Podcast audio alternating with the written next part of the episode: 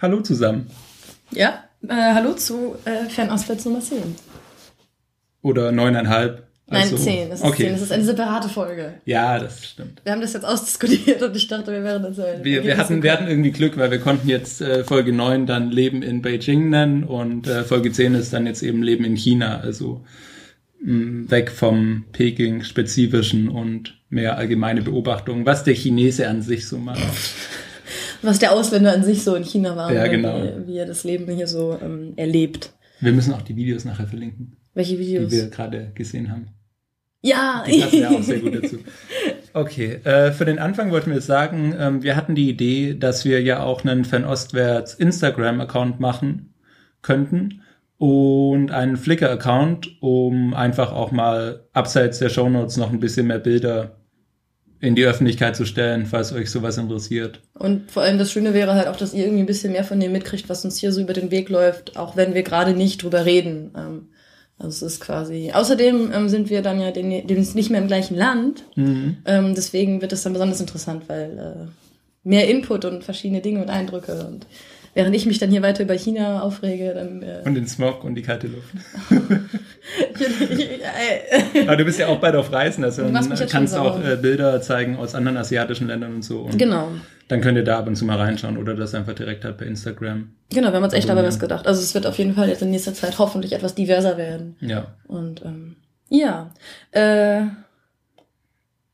sonst, genau, was wir auch noch sagen wollten, ähm, Ist nochmal, ja. also was wir nochmal sagen wollten, wir haben es in der letzten Folge schon erwähnt, aber wir haben das jetzt tatsächlich geschafft. Also wir haben tatsächlich die Patreon-Seite aufgesetzt. Die gibt es jetzt wirklich. Ähm, das heißt, äh, ihr könnt uns jetzt wirklich auch mit regelmäßigen äh, Geldbeträgen unterstützen. Ja. Lasst die Spiele beginnen, wer der Erste ist. Äh, sonst noch irgendwas? ist sonst eigentlich nichts. Nee. Äh, genau, Instagram und Flickr verlinken wir alles und dann Und die Patreon-Seite auch nochmal. Und ihr könnt ja auch, wie immer, der Aufruf, äußert Wünsche, wenn ihr irgendwie mehr Architektur sehen wollt oder so. Ihr Ja, könnt da euch genau. uns ruhig mal ähm, Wünsche geben, die ihr so sehen wollt. Also wir kommen ja täglich an vielen Dingen, Gebäuden, Mhm. Straßen vorbei, wo man Bilder machen könnte. Das ist ja heutzutage alles kein Problem. Deswegen, diese Technik. falls ihr, ja, also falls ihr da irgendwie lustige Ideen für Bilderstrecken habt, Mhm. irgendwie jedes Restaurant fotografieren, in dem wir essen oder sowas, das wäre eigentlich ziemlich lustig.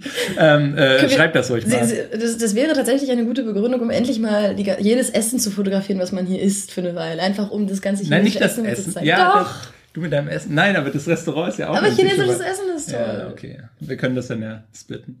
Genau, das heißt, wenn es dann Essensbilder gibt, dann wisst ihr zumindest von dem, wem die kommen. Ich habe auch schon ein paar, die ich jetzt sogar noch bei Instagram posten könnte. Ich finde das relevant, weil man da mal sieht, dass das chinesische Essen, was man hier bekommt, mit dem, was man in chinesischen Restaurants in Anführungszeichen in Mhm. Deutschland kriegt, tatsächlich oft wenig zu tun hat. Ja, das stimmt. Also zumindest das, was man hier in Nordchina kriegt. Das finde ich schon eigentlich ganz interessant. Jo. Aber darüber wollen wir eigentlich, eigentlich gar, nicht, gar nicht reden. Genau, wir haben nämlich die vielsagende Kategorie, mit der wir jetzt diese Folge über das Leben in China beginnen, namens kleine Dinge. Oder auch äh, Untertitel Dinge. Alternativer Titel. Ja, und ähm, Nils wollte ich über was reden. ja, ich glaube, wir müssen den Faden wieder so ein bisschen kriegen von gestern. Das wäre ja Mhm. eigentlich schon so ein großes Ganzes gewesen.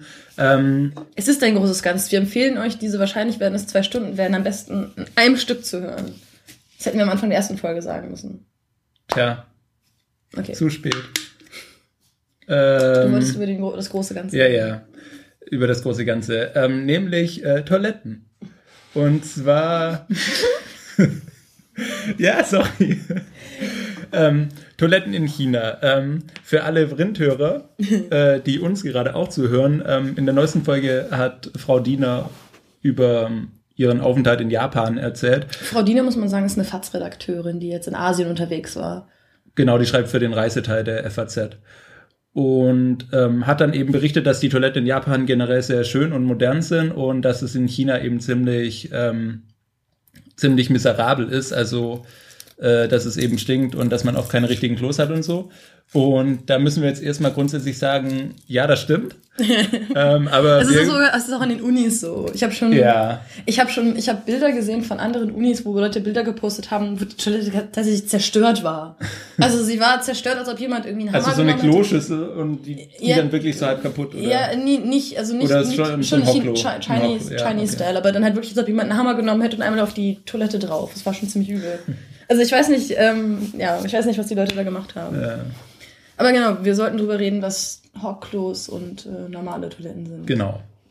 Denn, äh, um mal so zu verallgemeinern, in allen Wohnungen, in denen wir uns so bewegen, gibt es normale westliche Toiletten. Wobei, das ist glaube ich auch nicht unbedingt so, weil ich weiß noch, ähm, als wir Wohnungen besichtigt haben, also als Ja. wir Wohnungen besichtigt haben, waren wir in einer hier in der Nähe, wo gerade ähm, also wo gerade ein Umbau äh, angedacht war und da war so ein so ein Chinese Style Hockklo. Also das wird das diese Hocktoiletten muss man dazu sagen sind im Endeffekt Löcher im Boden. Ähm, meistens dann mit so einem Keramikding noch irgendwie Mhm. drum und es gibt auch eine Spülung und so, aber es ist halt einfach ein Loch im Boden, das ein bisschen schöner geformt ist ähm, und wo man halt sich drauf hockt und dann halt sein Geschäft verrichtet. Ja, also drüber hockt, nicht Genau, drauf hockt. ja, man genau, kann sich eben hockt. nur irgendwie da hinknien, aber man kann sich nicht hinsetzen. Genau, also man, man berührt halt nichts irgendwie, man besetzt sich nirgendwo drauf. Und die Wohnung, in der ich war, das war eine Wohnung von einer chinesischen Familie, die jetzt ins Ausland gegangen sind und die dann gezielt an Ausländer vermieten wollten. Und die hatten extra gesagt, ja, wir wissen, dass die Ausländer nicht so gerne ähm, diese Hocktoiletten mögen, deswegen ähm, bauen wir das noch um und das wird eine richtige Toilette. Also die hatten in ihrer Wohnung tatsächlich auch so eine Hocktoilette. Okay. Aber die hatten auch ein ba extra Badezimmer noch mit Badewanne und ich glaube, da war eine normale Toilette, aber die haben sie irgendwie nicht benutzt. Also die normale Toilette war, glaube ich, Abstellfläche. Also normale in Anführungszeichen, aber das war halt Ja, ganz okay. witzig so zu sehen, wie das dann bei der chinesischen Familie wirklich ist. Aber die chinesischen Familien, bei denen ich schon in der Wohnung war, hatten alle normale Toiletten. Also westliche Ja, Toiletten. deswegen nochmal, fast alle Toiletten in quasi hier dem Mittelklassebereich an Privatwohnungen, würde ich sagen, sind eben westliche Toiletten. Mhm. Ähm, es gibt hier allerdings auch unheimlich viele öffentliche Toiletten. Ja, aber Also- nicht, ohne- nicht ohne Grund. Also, Genau. Also A haben ähm, in Anführungszeichen Neubaugebieten haben fast äh, jede Bar, jedes Restaurant hat ein eigenes Klo. Und das sind dann meistens chinesische Hocktoiletten. Mhm. Und in den alten Vierteln, also den sogenannten Hutongs, die, diese kleinen Gässchen, ähm, hat, haben die meisten Etablissements eben keine eigenen äh, Toiletten, sondern es gibt alle, ich würde sagen, 50 bis 100 Meter äh, ein Gemeinschaftsklo. Dazu muss man auch sagen, es geht nicht nur um Eta öffentliche Etablissements. Die, die meisten Wohnungen haben keine eigenen Toiletten. Also viele Wohnungen haben Ja, keine ja, eigenen Toiletten. unrenovierte, so alt, Genau. Wohn, alte und Wohnungen. unrenovierte da, Wohnungen ja. in diesen Gegenden haben auch keine Toiletten und ähm, die haben teils auch kein, teils auch kein heißes Wasser. Das heißt, du siehst dann auch, wenn du auf diese öffentlichen Toiletten gehst, dann bedeutet das nicht nur, dass irgendwie Gäste von irgendwelchen Bars dahin gehen, sondern du hast auch die Leute aus dem Viertel, die dann da rumlaufen. Und das sind immer diese schönen absurden Situationen, wenn man dann gerade da hockt und ähm, beschäftigt ist und dann kommt eine Chinesin rein, die dann es schafft, sich daneben zu setzen und einen mit äh, sehr großen Augen noch anzustarren und sich anscheinend sehr darüber freut, dass die Ausländer dabei zuschauen kann, wie sie äh, Ihr Geschäft verrichtet. genau pinkeln. Ja, äh, dazu muss man jetzt Genau, noch genau über das Layout dieser Räume genau. sprechen. Ähm, es sind meistens so eben einstöckige Häuschen und in der Mitte gibt es einen Eingang und dann ist es eben geteilt, links Männer, rechts Frauen oder andersrum. Mhm. Und ähm, bei den Männern ist es dann meistens so, dass man eben so zwei Urinale hat, eins mit so einem Festhaltegriff für körperlich Behinderte und ein Waschbecken und äh, drei Hocktoiletten. Und äh, der Witz an dem Ganzen ist eben, dass es da nicht wirklich irgendwelche Türen oder Trennwände innen drin gibt. Mhm. Also, dass in den meisten dieser öffentlichen Toiletten man wirklich öffentlich aufs Klo geht. Und äh, bei den Frauen ist das, so wie ich das gehört habe, ähnlich. Ja, genau. Also im Endeffekt, ich glaube, es gibt sicher auch öffentliche Toiletten mit, ähm, mit Waschbecken, aber so, es gibt eine, in der ich relativ oft bin, weil, ich, weil die direkt neben einer Bar ist, in der ich relativ oft bin und da gibt's definitiv kein, äh, kein Waschbecken. Ähm, da sind halt im Endeffekt, das ist so ein rechteckiger Raum, da sind dann an der kurzen Seite zwei Hocktoiletten und an der länglichen Seite drei und das Mhm. ist es dann halt, ne? Das ist aber auch was, das relativ wichtig ist in China und was, also, was eigentlich kein großes Ding ist, aber warum man sich denn hier gewöhnt und noch gewöhnen muss. Äh, Toiletten haben meist, also haben oft kein Toilettenpapier. Also man gewöhnt sich ja an, immer Taschentücher oder irgendwie Toilettenpapier dabei zu haben, weil man das halt selber mitbringen muss. Das wird halt nirgendwo bereitgestellt. Mhm. Das ist auch prinzipiell etwas, was es auch in vielen anderen asiatischen Ländern noch so gibt. Also in Malaysia war das auch so. Ähm, irgendwie, irgendwo anders war das auch noch so, wo ich war kürzlich. Äh, ich weiß es gerade nicht mehr. Aber also es ist definitiv relativ weit verbreitet. Und das ist halt einfach, ähm, also man muss sich daran gewöhnen. Das ist am Anfang ein bisschen gewöhnungsbedürftig, es ist wirklich nervig, wenn man dann die ersten zwei Wochen oder so, wenn man es dann immer wieder vergisst, das ist halt einfach, ja. das ist halt einfach nervig. Ähm, aber ja, das ist auch so, das fällt definitiv unter die Kategorie kleine Dinge. Ja, das heißt, ähm, wenn man dann eben ausgeht und auf so eine öffentliche Toilette muss, dann muss man dann eben auch lernen, gewisse Hemmungen abzulegen. Ja, das definitiv. Muss man in China, glaube ich, sowieso ja. manchmal. Es ist aber auch nicht schwer, weil die Chinesen einem das schon gut vormachen. Ja, das stimmt. Also äh, gerade so Körperfunktionen, Körpergeräusche sind hier eh kein Problem. Mhm.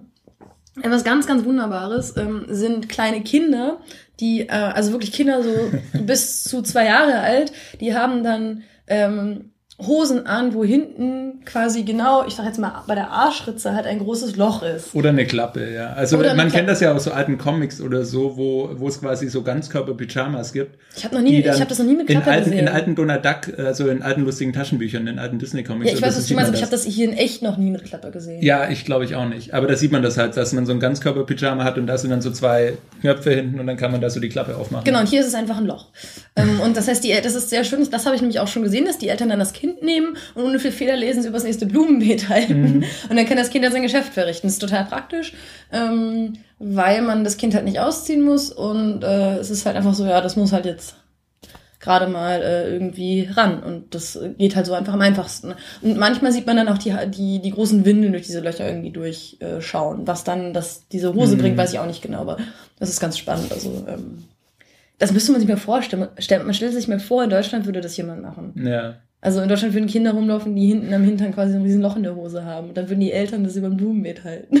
Also ich, ich war neulich an äh, hier in einem See in relativ in der Stadtmitte und da, also es ist ja auch Winter hier, ne? Also es sind dann circa 0 Grad draußen und dann haben die da trotzdem so ein Loch in der Hose. Und dann war da eben so ein kleiner Steg, so sagen wir mal 10 Meter lang, so im Halbkreis, der dann ein bisschen über den See führt. Und dann hat der Vater aber das Kind auch nur auf dem Steg hochgehoben und dahin pinkeln lassen, anstatt noch die fünf Meter zu gehen, wenigstens so zum nächsten Gebüsch. Also ähm, ja, ist halt so.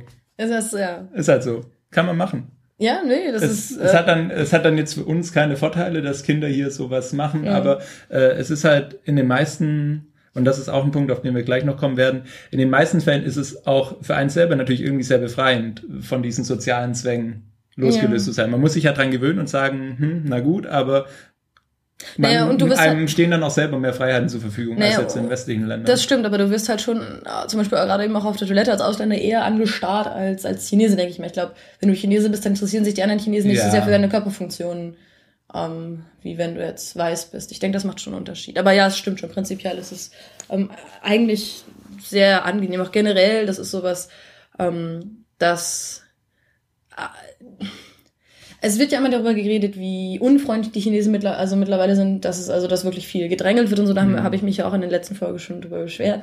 Ähm, aber es stimmt tatsächlich, dass die Chinesen im Endeffekt, also der Chinesen an sich, ähm, prinzipiell sind die Leute hier in China unheimlich entspannt. Das ist eigentlich sehr, sehr schön. Also es geht auch über diese ganze Sache mit den Körperfunktionen mhm. hinaus. Ich finde, eine Sache, die da relativ bezeichnend für ist, ist zum Beispiel, dass es hier sehr üblich zu sein scheint, irgendwie, ähm, oder ich habe es halt einfach schon extrem oft gesehen, dass du in ein Restaurant gehst und in irgendein Etablissement, in dem man auch essen kann und dass du einfach Essen von außerhalb mitbringst und es dort isst. Ja. Oft sind es dann zum Beispiel zwei Leute, wo der eine da da was bestellt, der andere bringt was mit.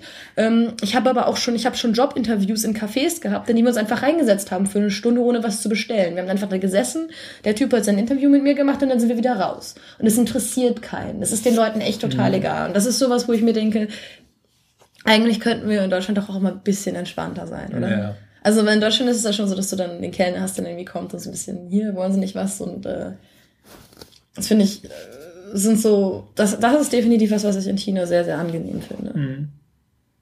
Doch dieses so stundenlang in einem Café sitzen und da arbeiten. Ja. Das, äh, ja. Sorry. Hat alles Vor- und Nachteile. Ähm, wir sollten vielleicht wegen der Toiletten nochmal die hygienischen Zustände reden, weil das ja auch ein Thema war. Ja, also ähm, diese also, öffentlichen Toiletten, muss man halt sagen, die stinken dann einfach. Viele tun es. Ja, also ich war mal in einer richtig schön, die war, die war ordentlich und ähm, mhm. sauber, würde ich sagen. Mhm. Äh, aber die meisten sind halt irgendwie dreckig und stinken. Es gibt halt auch die Kategorie, die, es gibt halt auch die Kategorie Plumpsklo. Punkt. Ja. Ohne fließend Wasser oder so. Gerade wenn man, also in den Städten jetzt nicht wirklich oft, aber wenn man halt weiter rausgeht, dann gibt's halt die Kategorie Plumpsklo, das ist dann halt ein Loch. Ähm, und entsprechend riecht es eben auch. Das man lernt dann die Nase zu machen, quasi, wenn man drin ist. Aber dazu muss man sagen, ähm, ich finde es, also man neigt natürlich dazu, sich darüber zu beschweren, aber das ist tatsächlich was, wo mein Kulturrelativismus wieder äh, ankommt, wenn man sich das halt mal wirklich, wenn man halt mal realistisch ist und sich das im Vergleich zu Deutschland anschaut, ähm, ich habe wenig, also in, ich gehe in China lieber auf öffentliche Toiletten als in Deutschland, muss ja, ich ganz ehrlich ja, sagen. Weil, ja. also in Deutschland, also wenn du dir überlegst, so die Kategorie Autobahnraststätten, öffentliche Toiletten, das willst du echt nicht. Eine Autobahnraststätte musst du jetzt immer zahlen. Das ist auch eine andere Geschichte. Die, die Autobahnparkplatz. oh Gott, ja, ja, genau, Raststätten musst du zahlen, halt die sind sauber mittlerweile. Aber ja, und das, das Problem ist halt, ähm, oder das Gute an diesen Hocktoiletten ist, du berührst nichts. Du setzt mhm. dich nirgendwo drauf, du hast keinen Kontakt mit irgendwas. Das heißt, egal wie dreckig und eklig und stinkend die Toilette ist, du bist also du berührst diese Toilette nicht. Und das ist eigentlich ziemlich cool, weil, äh, also ich wünschte, wir hätten diese Toiletten in Deutschland, weil wenn man es wie die Japaner schafft, sämtliche Toiletten sauber zu halten, dann super, klar, mhm. gerne, macht westliche Toiletten. Das ist, also persönlich finde ich das auch angenehmer. Aber wenn man es nicht schafft, die scheiß Toiletten sauber zu halten, wie in Deutschland, ja, dann macht lieber Hocktoiletten, bringt den Leuten bei, sich hinzuknie. Also nicht hinzuknie, aber hinzuhocken. Ja. Das ist halt einfach äh, hygienischer und sinnvoller und angenehmer für alle Beteiligten, würde ich mal sagen. Man hat auch den Vorteil, dass äh, wieder so eine kleine Sache, ähm, hier im Winter gibt's äh, vor fast allen großen Eingangstüren immer so dicke Vorhänge, die eben dazu gedacht sind, die Wärme drin zu halten, mhm. falls die Türen offen sind. Und bei diesen öffentlichen Toiletten ist es eben auch so, die haben entweder gar keine Türen oder die Türen sind immer offen. Und man hat dann eben nur so, ähm, wie man sie so aus Eisschränken kennt. Also so herunterhängende Gummilappen, wie würdest ah, okay. du das beschreiben? Also es gibt ja, es gibt ja einmal, es gibt einmal so quasi ähm. große Vorhänge mit so einem Fenster drin, die sind richtig dick und sehen so ein bisschen aus wie so ein sowjetischer Armeemantel. Ähm, und den tut man quasi nur so beiseite schieben und geht dann einfach ins Klo rein. Ja, okay. Oder es gibt eben diese runterhängenden Lappen. Ja, ich weiß, ähm, was du ähm, meinst. Die kann ich jetzt gar nicht gut beschreiben, vielleicht finden wir ein Bild. Und äh, das heißt, man kann da quasi so mit dem Ellenbogen sich durchdrücken und muss dann im Endeffekt wirklich mit den Händen und so nichts berühren. Mhm. Und dadurch hat man halt wirklich nicht so diese, diesen Ekel oder wie ja. auch immer diese Abneigung wie so so einer Autoparkplatz ähm, öffentliche Toilette, wo man erstmal so einen Griff aufmachen muss und ja. dann schon weiß, dass man eigentlich nicht reingucken will. Ähm, das ist halt schon ganz angenehm. Und wie schon gesagt, man gewöhnt sich an alles. Also äh, ja. Es ist halt, glaube ich, einfach nur den, das ist halt einfach die, die Perspektive, mit der man halt herangeht an die ganze Sache. Ja. Und das, man muss sich an dieses Hinhocken auch gewöhnen. Also ich kenne viele Leute, die es tatsächlich nicht hinbekommen lange. Also es ist so, also es ist aus der Reihe Ausländerprobleme in China. Ähm, aber gut. Was ich ganz spannend fand, ähm, also ab von Asien, als ich in der Türkei war, da gab es diese Toiletten auch. Ähm, also die mhm. Hocktoiletten. Und die äh, Hocktoiletten waren dann à la Turca und die anderen waren à la Franca. Also es ist dann Türkisch-Style und French-Style quasi. Okay. Das fand ich, fand ich sehr witzig. Also irgendwie äh, so, fand ich ganz interessant, weil ich wusste tatsächlich nicht, dass sich diese Art von Toiletten so weit nach Westen quasi zieht. Das wusste mhm. ich einfach nicht. Das hat mich überrascht. Ich frage mich, ob das, ob das, ob quasi so die, die, ob, das ist jetzt eine blöde Frage, aber ob quasi die Türkei die westliche Grenze der Hocktoiletten ist und ob das danach noch weitergeht. Dann, dann, gehören sie also doch nicht zu Europa. ähm, es würde mich auch interessieren, wo eigentlich unsere Toiletten herkommen. das muss dann jeder selber nachschauen. Ich glaube, wir haben in dieser Folge jetzt schon so viel über Körperfunktionen geredet. Ne, ist okay. Ähm, ja, also das, das muss man halt einfach so sagen. Toiletten sind eben hier keine Priorität. Auch in irgendwelchen westlichen Bars oder so, hier, da hat man meistens auch einfach nicht so schöne Toiletten. Ja, es ist Aber halt es ist ja auch okay. Also es ist halt so, Punkt aus Genau. Was noch ziemlich, ähm, was auch so eine Mischung ist aus, ist halt so und muss man akzeptieren, ähm, sind die Lüftungen, die dann in diesen Toiletten drin sind. Äh, die sind dann meistens halt so auf westlicher Kopfhöhe angebracht und das ist dann so ein Ventilator in der Wand und manchmal drehen die sich und manchmal nicht. Und wenn sie sich nicht drehen, sieht man richtig gut die ein Zentimeter Staub und Schmutzschicht, mm. die sich schon drauf abgelagert hat. Und dann ist man irgendwie auch ganz froh, dass er sich nicht dreht. Man weiß aber, er hat sich schon seit längerem nicht mehr gedreht. Ja. Der wird sich in der Zukunft vermutlich auch nicht mehr drehen. Aber man sieht auch, also man hat es auch dann in manchen Clubs oder so hat man dann auch ganz schöne Sachen oder so in Restaurants, also mit so netten ähm, Waschbecken oder so. Also manchmal geben sie sich auch richtig Mühe dann. Was ich witzig fand, ähm, das ist mir aufgefallen, als ich jetzt neulich mit mehreren chinesischen Airlines geflogen bin, ist die auf den Flugzeugtoiletten tatsächlich diese, kennst du das, wenn man so ein Glas mit Öl hat und dann steckt da so ein Stäbchen drin? Mhm. Dass das irgendwie diesen Ölduft in der Toilette verbreiten soll, das habe ich jetzt auf, äh, in Flugzeugtoiletten mehrfach gesehen. Fand ich sehr spannend. Ähm, das ist wahrscheinlich die flugzeugfreundliche Variante zu, von Räucherstäbchen. Mhm. Aber das äh, ja, interessante Beobachtung. Ich frage mich, wie lange es dauern wird, bis wir das bei Lufthansa sehen. das, äh, ich warte darauf. Aber das ist eine gute Überleitung zum Thema Räuchern und Rauchen. ähm, denn äh, abgesehen von äh, der öffentlichen zu, zu Schau, zur Schaustellung seiner Körperfunktion ähm, mag vor allem der Chinese, nicht die Chinesin, äh, das Rauchen auch sehr. Ich habe gestern eine Chinesin gesehen, die geraucht hat. Das ist mir echt aufgefallen, weil ich, nein, ganz ehrlich, ich bin eine Treppe hochgegangen und quasi über mir, vor mir war halt eine Frau, die in der rechten Hand eine Zigarette hielt. Also man mhm. sah, dass sie, und sie kam halt dann, also ich habe halt quasi erst den unteren Teil des Körpers gesehen, ich sah halt die Zigarette in ihrer Hand unten so. Und ich dachte, oh, das ist bestimmt eine Ausländerin. Also ich dachte mhm. automatisch, das ist bestimmt eine Ausländerin, weil es eine Frau ist, die raucht. Und dann habe ich gesehen, das ist eine Chinesin, das ist ich war echt überrascht.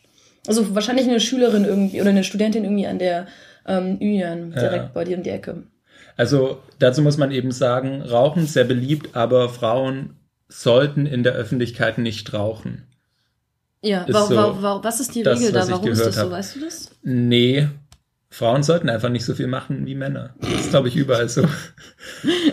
ähm, und es ist wohl so, dass sie dann im Privaten wohl auch dann halt rauchen dann mehr als nur äh, als in der Öffentlichkeit, mhm. aber trotzdem bei weitem nicht so viel wie die Männer, so wie ich das gehört habe. Aber ich habe da jetzt keine Fakten oder Zahlen dazu. Prinzipiell, also ich habe auch keine verlässlichen Zahlen irgendwie dazu. Ähm, Rauchen ist so beliebt. Ich ähm, habe einen chinesischen Kommilitonen, der wirklich, also der ist so ein bisschen Hardcore, aber der hat, glaube ich, ähm, mit ich glaube, der hat mit acht oder zehn angefangen zu trinken und dann irgendwie zwei Jahre später angefangen zu rauchen. Okay. Also schon äh, relativ krass. So. Mhm. Das ist schon, äh, naja. Aber es ist, also es wird halt tatsächlich irgendwie. Das Problem ist halt, Zigaretten sind auch unendlich billig. Ja. Also das hilft halt einfach nicht. Es ist äh, sowas wie die Tabaksteuer in, in Deutschland, dass man versucht, Leute vom Rauchen abzubringen. Das scheint im kommunistischen Staat ähm, kein relativ egal also zu sein. Das ist ne? kein Concern irgendwie. Also man zahlt hier so für eine Packung ähm, so von chinesischen Marken ähm, auch mit dem schwachen Euro gerade eigentlich unter einem Euro. Unter einem Euro, ja. Man will da wahrscheinlich nicht wissen, was in den Zigaretten drin ist, aber sie sind billig und man kann sie rauchen. Ja, man kann sie.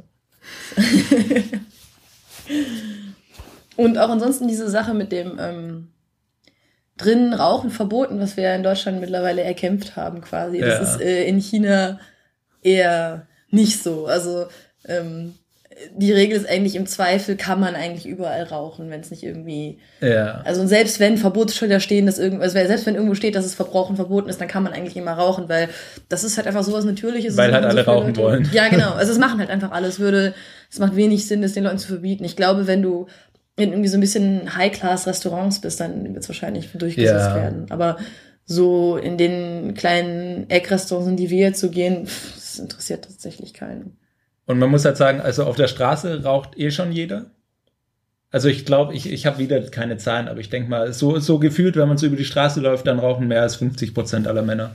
Ja, kann gut sein. Ähm, und also man sieht dann eben auch so öffentliche Angestellte, die auf ihrem dreirädrigen Fahrrad irgendwas durch die Gegend karren, die rauchen, dann werden sie Fahrrad fahren. Also gerade Multitasking mit Rauchen ist auch sehr beliebt. Es ist nicht nur so, dass die nur irgendwie Pause machen würden und dann mal in Ruhe eine rauchen, sondern Multitasking, während man irgendwas anderes macht und dabei die Kippe im Mund mhm. haben, ist super beliebt. Ich, ich habe ähm, einen, mein mit, ich glaube, es ist tatsächlich das ist mein Lieblingsbild, das ich bisher in China gemacht habe. Das habe ich vor ein paar Tagen auf dem Instagram-Account hochgeladen. Der ist hier bei uns direkt um die Ecke, ist so ein ähm, älterer Chinese, der sitzt relativ breitbeinig auf einem Hocker und hat vor sich so ein Schneidebrett auf einem anderen Untersatz, ähm, sitzt da mit Schürze und riesigem Hackebeil und schneidet Zwiebeln und dann bei ganz lässig nur Zigarette im Mund. Das mhm. fand ich einfach ein total tolles Bild und ich bin sehr froh, dass er sich nicht beschwert hat, als ich ein Bild von ihm gemacht habe. Ja, das können wir dann ja auch gleich auf die neuen Accounts hochladen. Äh, stimmt, das können wir so, tatsächlich ähm, tun.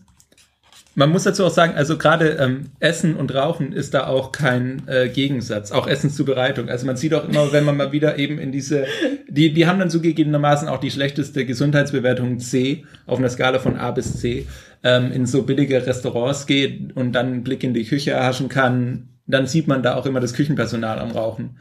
Also das Weil ist, halt es ist allgegenwärtig, ja. Ja. Und dann hat man wirklich in dem Restaurant, das ist dann ein großer Raum, sagen wir mal 30 Quadratmeter, hat man an beiden Wänden dreimal ein Bitte nicht rauchen Schild. Und äh, mindestens an vier Tischen oder so im Restaurant wird dann trotzdem geraucht.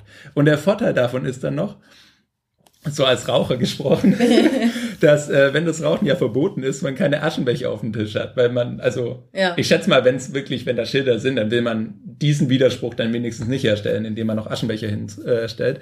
Äh, das heißt, der gemeine chinesische Raucher raucht dann einfach, ascht auf den Boden und drückt dann einfach seine Kippe auf den Boden aus, weil ähm, auch Servietten und so während des Essens eh mal runterfliegen Ja. und in chinesischen Restaurants öfters am Tag einfach durchgewischt wird und dadurch Mhm. ist das auch nicht wirklich ein Problem. Auch prinzipiell so was Essen Sitten angeht. Ich weiß noch, das war, ähm, als ich in Shanghai gelebt habe, hatten wir, war eine andere Freundin von uns zu Besuch, die in Russland war. Und ähm, dann äh, waren wir halt da essen und die Leute, die Fleisch gegessen haben, das habe ich zu der Zeit nicht, haben dann halt äh, das Fleisch mit den Knochen, wie das hier so üblich ist, in den Mund genommen und die Knochen dann einfach ungeniert Mhm. auf den Tisch gespuckt, was man halt tatsächlich dann so macht. Ähm, manchmal kriegst du einen extra Teller, oft tut man es tatsächlich einfach auf den Tisch. Nun, sie war dann etwas schockiert, dass wir uns da so schnell angepasst hatten. Es war irgendwie drei Monate, nachdem wir da hingekommen waren. Aber es ist halt einfach, man gewöhnt sich da wirklich dran. Das geht, fällt halt wahrscheinlich auch wieder in diese Kategorie Körperfunktionen. Ähm, und diese Sache mit der, ich glaube, es ist in Deutschland tendiert man dazu zu sagen, dass das Restaurant auch irgendwie hygienisch sein muss und so. Aber, und das wird halt als unhygienisch wahrgenommen. Mhm. Aber es ist halt eigentlich ähm, sehr pragmatisch und Ausdruck eines äh, sehr starken Pragmatismus, den man hier prinzipiell hat. Das ist Ja. wie mit dem Boden, auf dem Boden aschen, der wird halt einmal durchgewischt. Ja. Also es ist halt im Endeffekt so, es sieht vielleicht nicht schön aus, aber es kann dir letztendlich auch egal sein, wie der Boden aussieht in dem Restaurant, in dem du isst. Also so ganz Ja, praktisch gesehen. Ja, ist wirklich so. Pragmatismus ist irgendwie ein wichtiges Wort, wenn man irgendwie China beschreiben will. Ja, also für mich ist das irgendwie so eins der wichtigsten Dinge, glaube ich. Also und das finde ich auch halt sehr angenehm. Das macht sich, ja, ist auch die ganze Zeit mit dem Straßenverkehr und bei Rot über die Ampel gehen, wenn da kein Auto kommt. Das ist halt auch wieder dieser Pragmatismus. Ja, man hat zwar schon ein bisschen das Gefühl, man könnte überfahren äh, werden, ah, werden worden. Man könnte überfahren werden. Man könnte überfahren werden, stimmt schon. Ne? Aber ähm, man gewöhnt sich dann eben auch dran, an jeder Stelle einer Straße einfach mal drüber laufen zu können. Und dann ist zwar rot, aber dann kommt da ja gerade kein Auto und kann man ja ein bisschen schnell rübergehen und so. Ähm, das ist halt alles unglaublich nett. Ich meine, das Gegenteil davon sind dann halt die USA, wo Jaywalking unter Strafe steht. Was unheimlich nervig ist. Und äh, hier ist das halt irgendwie ganz nett. Man hat zwar dann ein gewisses Tempo, aber es hat eben, wie schon vorhin gesagt, Vor- und Nachteile. Also wenn man sich darauf einlässt, ist das Ganze ganz lustig, so als Gegensatz zu unserer eher strikten Gesellschaft. Ja, es ist auch so, dass in China ähm, oder in Beijing, das ist relativ typisch im Straßenbild, dass in der Mitte der Straße weiße Zäune sind, die etwa Bauch, Meter? Bauch hoch sind. Ja, so, so ein für uns. Ähm, so, dass es unangenehm ist, drüber zu klettern und die auch von der Form her so sind, dass man nicht drüber klettern kann. Und der Grund für die Zäune ist, dass die Leute früher an allen Stellen über die Straße gelaufen sind und es wirklich viele Unfälle gab dadurch. Und dann hat die Beijinger Regierung einfach irgendwann gesagt, okay, es reicht jetzt und haben einfach konsequent in der gesamten Stadt diese Zäune aufgestellt. Und seitdem sind wohl die Tode durch ähm, Verkehrsunfälle einfach radikal gesunken. Weil die Leute nicht mehr an jeder Stelle über die Straße laufen. Sie laufen immer noch bei Rot über die Straße, aber, halt Aber nicht an den überall. Ja. Genau, also halt wirklich nur da, wo es auch theoretisch, wo sie rüberlaufen sollten, halt nur nicht zum richtigen Zeitpunkt. Oder Zumindest am richtigen Ort. Mhm. Ja, also es gilt eigentlich für alle größeren Straßen, alle für alle mehrspurigen Straßen gilt das. Ja, also wenn du halt so kleine Gassen hast, dann ist es dann Ja, nicht nee, so. aber zum Beispiel bei uns in der Wangchonglu hast du es ja auch nicht. Stimmt. Also Stimmt, wirklich bei, ja. bei zweispurigen hat man es auf jeden Fall, bei einspurigen eher nicht. Ja. Aber äh, die sind wirklich allgegenwärtig. Und die, die, die tun auch ihren Job. Also Ja, selbst, glaube ich, wenn man zwei Meter groß ist, kann man da nicht locker mal drüber hüpfen. Und die, wie gesagt, die sind halt so gebaut, du hast halt keinen Das, Halt, du hast ja, nichts, es wo sind wirklich Fuß quasi so kannst, sehr, sehr dünne. Zäune. Du kannst dich halt nicht mit der Hand drauf abstützen, um drüber zu springen. Ja. Ähm, deswegen, Und du ja. hast nichts, wo du deinen Fuß abstellen kannst, um drüber zu klettern. Das geht halt alles nicht. Das ist also einmal ein, eine Verbotsmaßnahme, die sehr gut funktioniert hat, im Gegensatz zu den Rauchenverbotenschildern. Aber du, du wolltest ja prinzipiell über Verbote reden und die Natur von Verboten in China irgendwie. Ja, weil ähm, auch noch äh, zusätzlich äh, zu jetzt Rauchen und über die Straße laufen, als drittes Thema ähm, sind auch die Wachleute ähm, zu bemerken, ähm, weil die einfach an jeder Straßenecke rumstehen. Also jeder jeder Compound, jeder Häuserkomplex hat so äh, ein Tor, wo so ein Wachmann drin sitzt oder davor steht. Und ähm, an vielen Straßenecken stehen irgendwelche rum. An den Unis hat man an jedem Eingang mehrere Wachleute. Also das ist einfach äh, ja ein sehr verbreiteter Job und äh, ein sehr langweiliger, möchte ich mal sagen. Ähm, es gibt viele, gerade an der Uni gibt es viele Eingänge, wo wirklich Schranken immer unten sind oder es so Rolltore gibt, die auf und zugeschoben werden, wenn ein Auto kommt. Wobei das jetzt bei uns relativ neu ist. Also in der Tsinghua haben sie jetzt, also bei uns an unserer Uni haben sie jetzt angefangen, das relativ strikt zu machen. Als wir angefangen haben, bei dem Tor, wo ich immer reingehe, das ist eines der Haupttore oder das Haupttor, ähm, war das alles sehr, also du konntest als mit auch als Fahrrad konntest du bei dem Autoeingang im reinfahren, bei dem Fußgängereingang, das war allen egal. Und jetzt haben sie da auch angefangen, Zäune aufzustellen und Schranken zu machen, sodass du zum Beispiel als Fahrradfahrer nicht mehr durch den Autoeingang Okay. kannst. Und ab und zu habe ich da auch schon Leute gesehen, die so halbherzig Studentenausweise kontrolliert haben, um zu gucken, ob die Ah, Leute, die darauf gehen, wirklich okay. von der Tsinghua sind. Und das ist bei der Peking University, also bei der anderen großen Uni direkt um die Ecke, ist es auch wirklich so, dass die, ähm, die jeden kontrollieren, der auf den Uni, auf den Campus will. Okay. Ja, ist mir bei meinem kleineren Tor im Nordosten noch nicht aufgefallen. Ich glaube, das ist auch deutlich, deutlich ja, laxer. Ist, ja, ja, das auf jeden Fall. Also es ist wirklich nur, die haben da halt so ein Rolltor chinesischer Art. Ich habe die noch nie woanders gesehen. Ähm, also so quasi eine Ziehharmonika auf Rädern. Ja. Und die wird dann immer so zugemacht und dann noch so einen Meter offen gelassen für Fahrräder oder halt, wenn man zu faul ist, es ganz zuzumachen. Und wenn dann halt ein Auto kommt, dann gehen sie halt zur Seite und schieben das wieder zurück. Also im Grunde sind das Arbeitsbeschaffungsmaßnahmen. Ich sage ja immer gerne, dass in China bei der Vollbeschäftigung der, äh, der, der, die Betonung auf Beschäftigung liegt. ja, genau.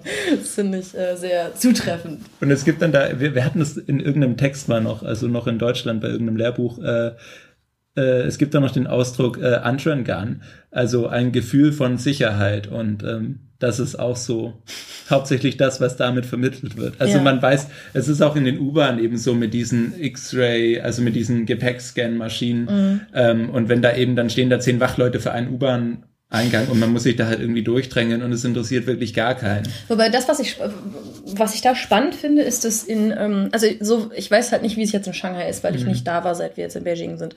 Aber es ist mir schon damals aufgefallen, als ich von Shanghai nach Beijing gekommen bin, in Shanghai kannst du einfach durchgehen. Wenn du einfach durchgehst und deine Tasche nicht draufstellst, wird dich keiner aufhalten.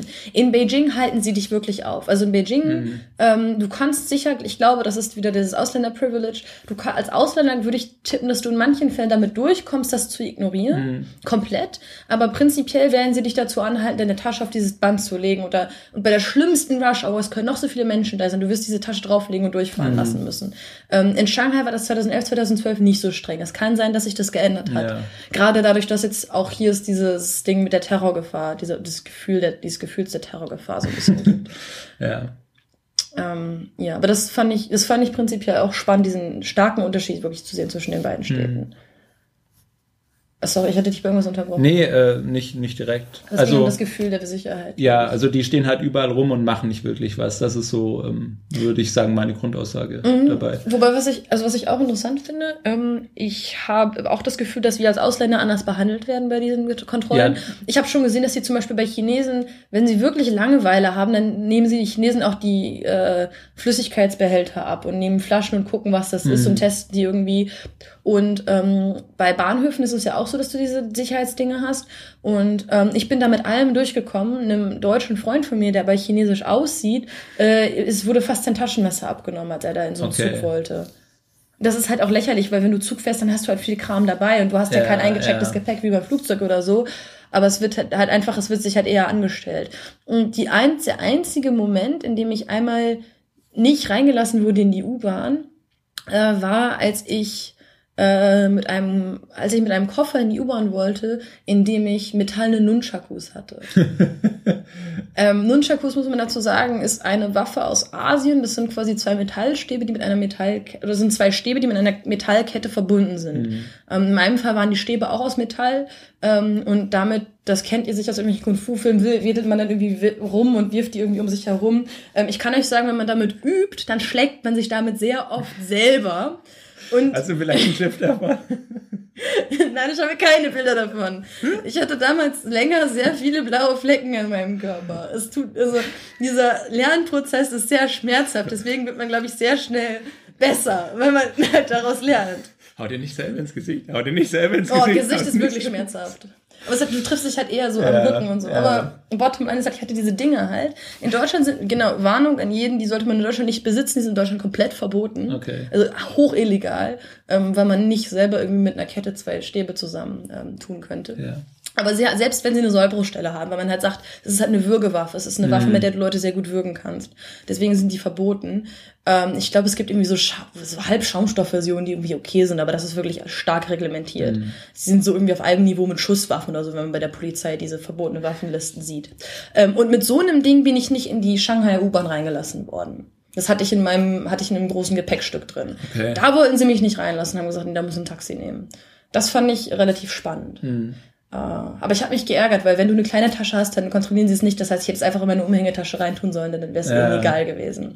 Das ist aber auch spannend, weil wenn man halt um diese, wenn es halt um dieses Gefühl von Sicherheit geht, weil ähm, gerade in Shanghai ist es eben so, dass sie nur große Gepäckstücke kontrollieren. Und wenn du eine Umhängetasche hast oder so, dann kontrollieren sie die nicht. Oder haben sie halt vor zwei Jahren, zwei, drei Jahren nicht gemacht. Ähm, dabei ein Messer oder sowas würde man dann natürlich auf jeden Fall in der kleinen Tasche dabei haben. Ja, ist hier wahrscheinlich auch so. Also ich habe hier keine kleine Umhängetasche, aber Nee, doch, die wirst, du wirst schon immer dazu an. Also nicht, wenn du so ein Ding hast, das was so groß ist wie ein größtes Portemonnaie als Frau, Okay. glaube ich. Aber alles, was ich dabei habe, wo dann schon ein Laptop reinpasst, wirst du Ja, auf jeden Fall. ja. Und aber was halt trotzdem so ist, ähm, diese Metalldetektoren, wo man halt wirklich durchläuft, die leucht- durchläuft, die gibt's ja nur bei den neuen Stationen. Mhm. Bei den alten kannst du theoretisch auch einfach ein Taschenmesser in der Hosentasche haben. ja, also und also zumindest bei den Bahnhöfen so, da nehmen sie das ja auch ernster. Also dann wird man da halt auch so abgefilzt. Aber da war es dann auch egal. Also haben sie ja noch nicht nachgefragt, was dann in der Tasche irgendwie gepiept hat Aber das oder ist so. halt auch- das halt wieder der Ausländerbonus Das, das, wahrscheinlich. das weiß man auch, halt ja. nicht. Also es ist halt schwer zu, es ist halt schwer zu sagen. Deswegen fand ich die vergleichende Erfahrung ganz spannend, dass Mhm. halt ein chinesisch aussehender Freund von mir das mal erzählt hatte, dass er da wirklich Probleme hatte. Ja. Aber aufs Große und Ganze gesehen, das sind das halt, es gibt halt Sicherheitskontrollen, aber sie sind halt bei weitem nicht so krass wie an Flughäfen. Und wenn man es drauf anlegen würde, würde man definitiv Waffen in die U-Bahn kriegen. Ja. Also es ist jetzt nicht irgendwie, es ist halt eher so eine, es ist, ähm, ich würde mal sagen, in erster Linie eine Arbeitsbeschaffungsmaßnahme und in zweiter Linie eine Abschreckungsmaßnahme. Vielleicht dieses Gefühl von in, Sicherheit. Ja, und in dritter dann noch eine Kontrollmaßnahme. Aber man hat, man hat ja auch, äh, was noch dazu kommt, ähm, ich glaube, wir sind mit dem Thema fast durch, Ja. ähm, sind noch die CCTV-Kameras. Witzigerweise Oh heißt ja der Staatssender CCTV und Closed Circuit Television heißt auch CCTV. Äh, es gibt hier überall Überwachungskameras. Ja. Überall. In, in, in, den, in unseren Uni-Unterrichtsräumen gibt es Überwachungskameras. Also da kommt man einfach nicht drum rum. Auf den Toiletten meistens nicht, aber ja, stimmt. Ähm, ja, überall sonst. Ja, nein, wirklich, also wirklich überall. Also man sieht es auch immer äh, auch noch an öffentlichen Plätzen draußen, an so Mhm. eben in Richtung große Mauer oder so. Äh, da hatte ich auch ein Bild mal, das sollten wir dann auch hochladen. Ähm, äh, wirklich an der großen Mauer, an zugegebenermaßen den bekanntesten, touristischsten äh, Spot davon. Aber dann läuft man da die Mauer entlang und kommt dann wieder Richtung Tal und Parkplatz und so. Und dann ist da halt quasi ein Laternenmast neben der Mauer und da das hängt dann eine ja. Kamera dran. Also, äh, Wobei, da kann ich auch eine, also eine schöne Erfahrung dazu bringen. Die Frage ist, ich frage mich wirklich, wie viele von diesen Kameras an sind. Mir ist nämlich in Shanghai mal in einer Bäckerei mein, oder ich glaube, dass mir mein Telefon damals in dieser Bäckerei geklaut wurde. was nicht dein iPod? Das war der iPod, ja. Ja. Ähm, das war mein iPod Touch. Potato, Potato. Hat eine iPod, hat eine Telefonform. Es hatte mehr eine Telefonform als das ähm, Brickphone, was ich damals noch besaß. Äh, aber mir ist mein Telefon, mir ist mein iPhone, mein iPod geklaut worden und ähm, es hieß, ja, es gibt diese Aufnahmen, aber ähm, als ich dann gefragt wurde, ob sich die, als ich dann fragte, ob die Polizei sich den angucken könnte, wurde es ja herumgedruckst. Mhm. Also das wirkte so ein bisschen so, als ob da nicht wirklich Aufnahmen sind oder wenn, dann ist irgendwie sehr unklar, wer darauf zugreifen kann und so. Das ist alles irgendwie, ähm, also in dem Fall, wo mir etwas geklaut wurde, was durchaus von Wert war, war es nutzlos, wo Ja. ich mich dann frage, wozu diese Dinger da sind. Aber nun. Ja, zumindest die Kameras sind da. Also sie leuchten halt leider nicht rot oder so. Deswegen. Das wäre wahrscheinlich zu viel Geld, oder wenn, wenn du überlegst, wie viel Strom das verbrauchen würde, wenn Mhm. alle diese Kameras in der Ziel Daher der ganze Smog, weil das Strom ja von Kohle kommt. ähm, ja, äh, jedenfalls noch die Kameras und da ist halt dann so, also ich habe den Spruch jetzt gar nicht mehr beisammen, ich bin dann halt neu drauf gekommen. Im Grunde genommen wird dann in China viel Wert darauf gelegt, ähm, so zu tun, als seien Dinge verboten, die aber trotzdem gemacht werden. Also das, was explizit verboten ist, wie Rauchen, ähm, darf man machen und es ist einfach jedem egal. Äh, Im Gegensatz dazu sind eben die Dinge, die dann in Richtung Subversivität auch eher gehen, halt verboten, aber die sind dann auch nirgends angeschrieben, um sie wahrscheinlich nicht noch zu promoten.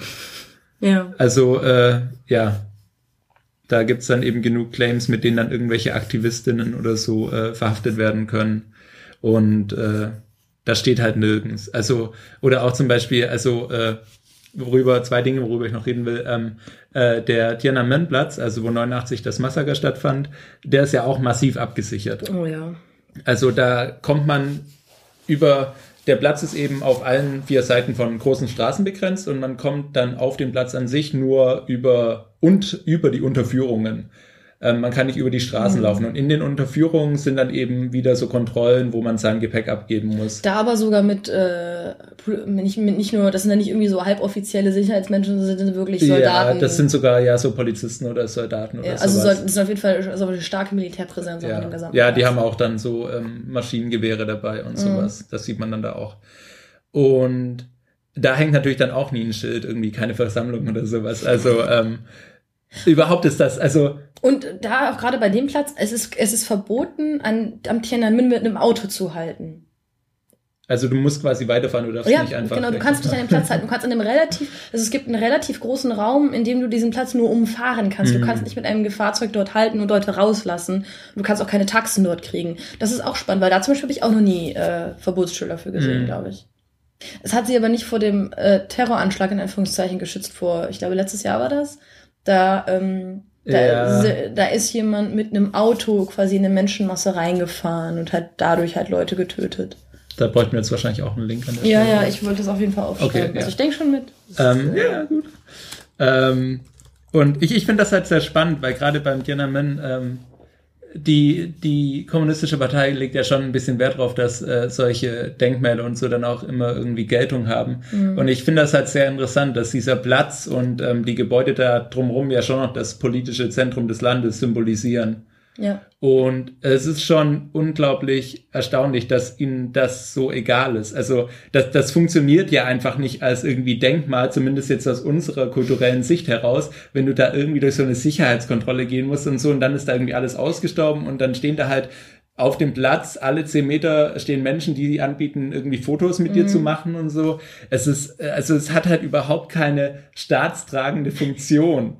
Äh, weißt du, was es ich meine? Es ist nur eine Touri-Attraktion. Ja, es ist nur eine Touri-Attraktion. Dann liegt da doch halt, Mao rum. Und um, um, um halt die schlechten Erinnerungen quasi zu vergraben, haben sie halt auch die guten jetzt irgendwie unterdrückt. Also du hast da halt das auch an diesem Mahnmal ähm, mhm. des Helden des Volkes und so mit den mit diesen kommunistischen Ikonen, da hast du, das ist, das geht halt alles unter. Da, da, da findet, da wird nichts Politisches vermittelt und auch nicht irgendwie der Trumpf der kommunistischen Partei. Du merkst einfach nur, zumindest als Ausländer, dass da einfach nur versucht wird zu unterdrücken, dass es irgendwie mhm. Politik gibt. Ja, ja, das stimmt definitiv. Aber das ist ja auch, das ist ja auch das. Äh das, was, was dir vermittelt werden sollte. Du sollst ja bei den meisten Sachen, die irgendwie mit negativen Dingen verbunden werden könnten, äh, am besten sollst du die gar nicht sehen. Also, und das ist halt bei Tiananmen, den kannst du halt da nicht wegmachen. Mhm. Ich habe ähm, vor einer Weile ein Gerücht gehört, ich denke man, das war einfach nur ein Gerücht, ähm, aber dass es halt für plausibel erachtet wurde von Leuten, die auch echt lange schon hier leben, finde ich eigentlich schon bezeichnend genug, dass die Kommunistische Partei in Erwägung gezogen hat, das Mao-Mausoleum aus Beijing wegzunehmen und in seine Heimatstadt zurückzubringen. Einfach damit es halt diese Pil also diese, ja. dass es halt diese, diese keine Pilgerstätte gibt, keine Wallfahrtsstätte ähm, und dass niemand daran erinnert werden könnte, wer Mao war und wer was Mao wirklich wirklich gesagt hat. Mhm. Weil es ja auch innerhalb der kommunistischen Partei verschiedene Fraktionen gibt und wo es Fraktionen gibt, die quasi ähm, äh, konservativ sind in dem Sinne, dass sie einen konservativen und sehr maoistischen Kommunismus propagieren mhm. und den sehr kapitalistischen Kommunismus der Partei momentan eben eher kritisieren.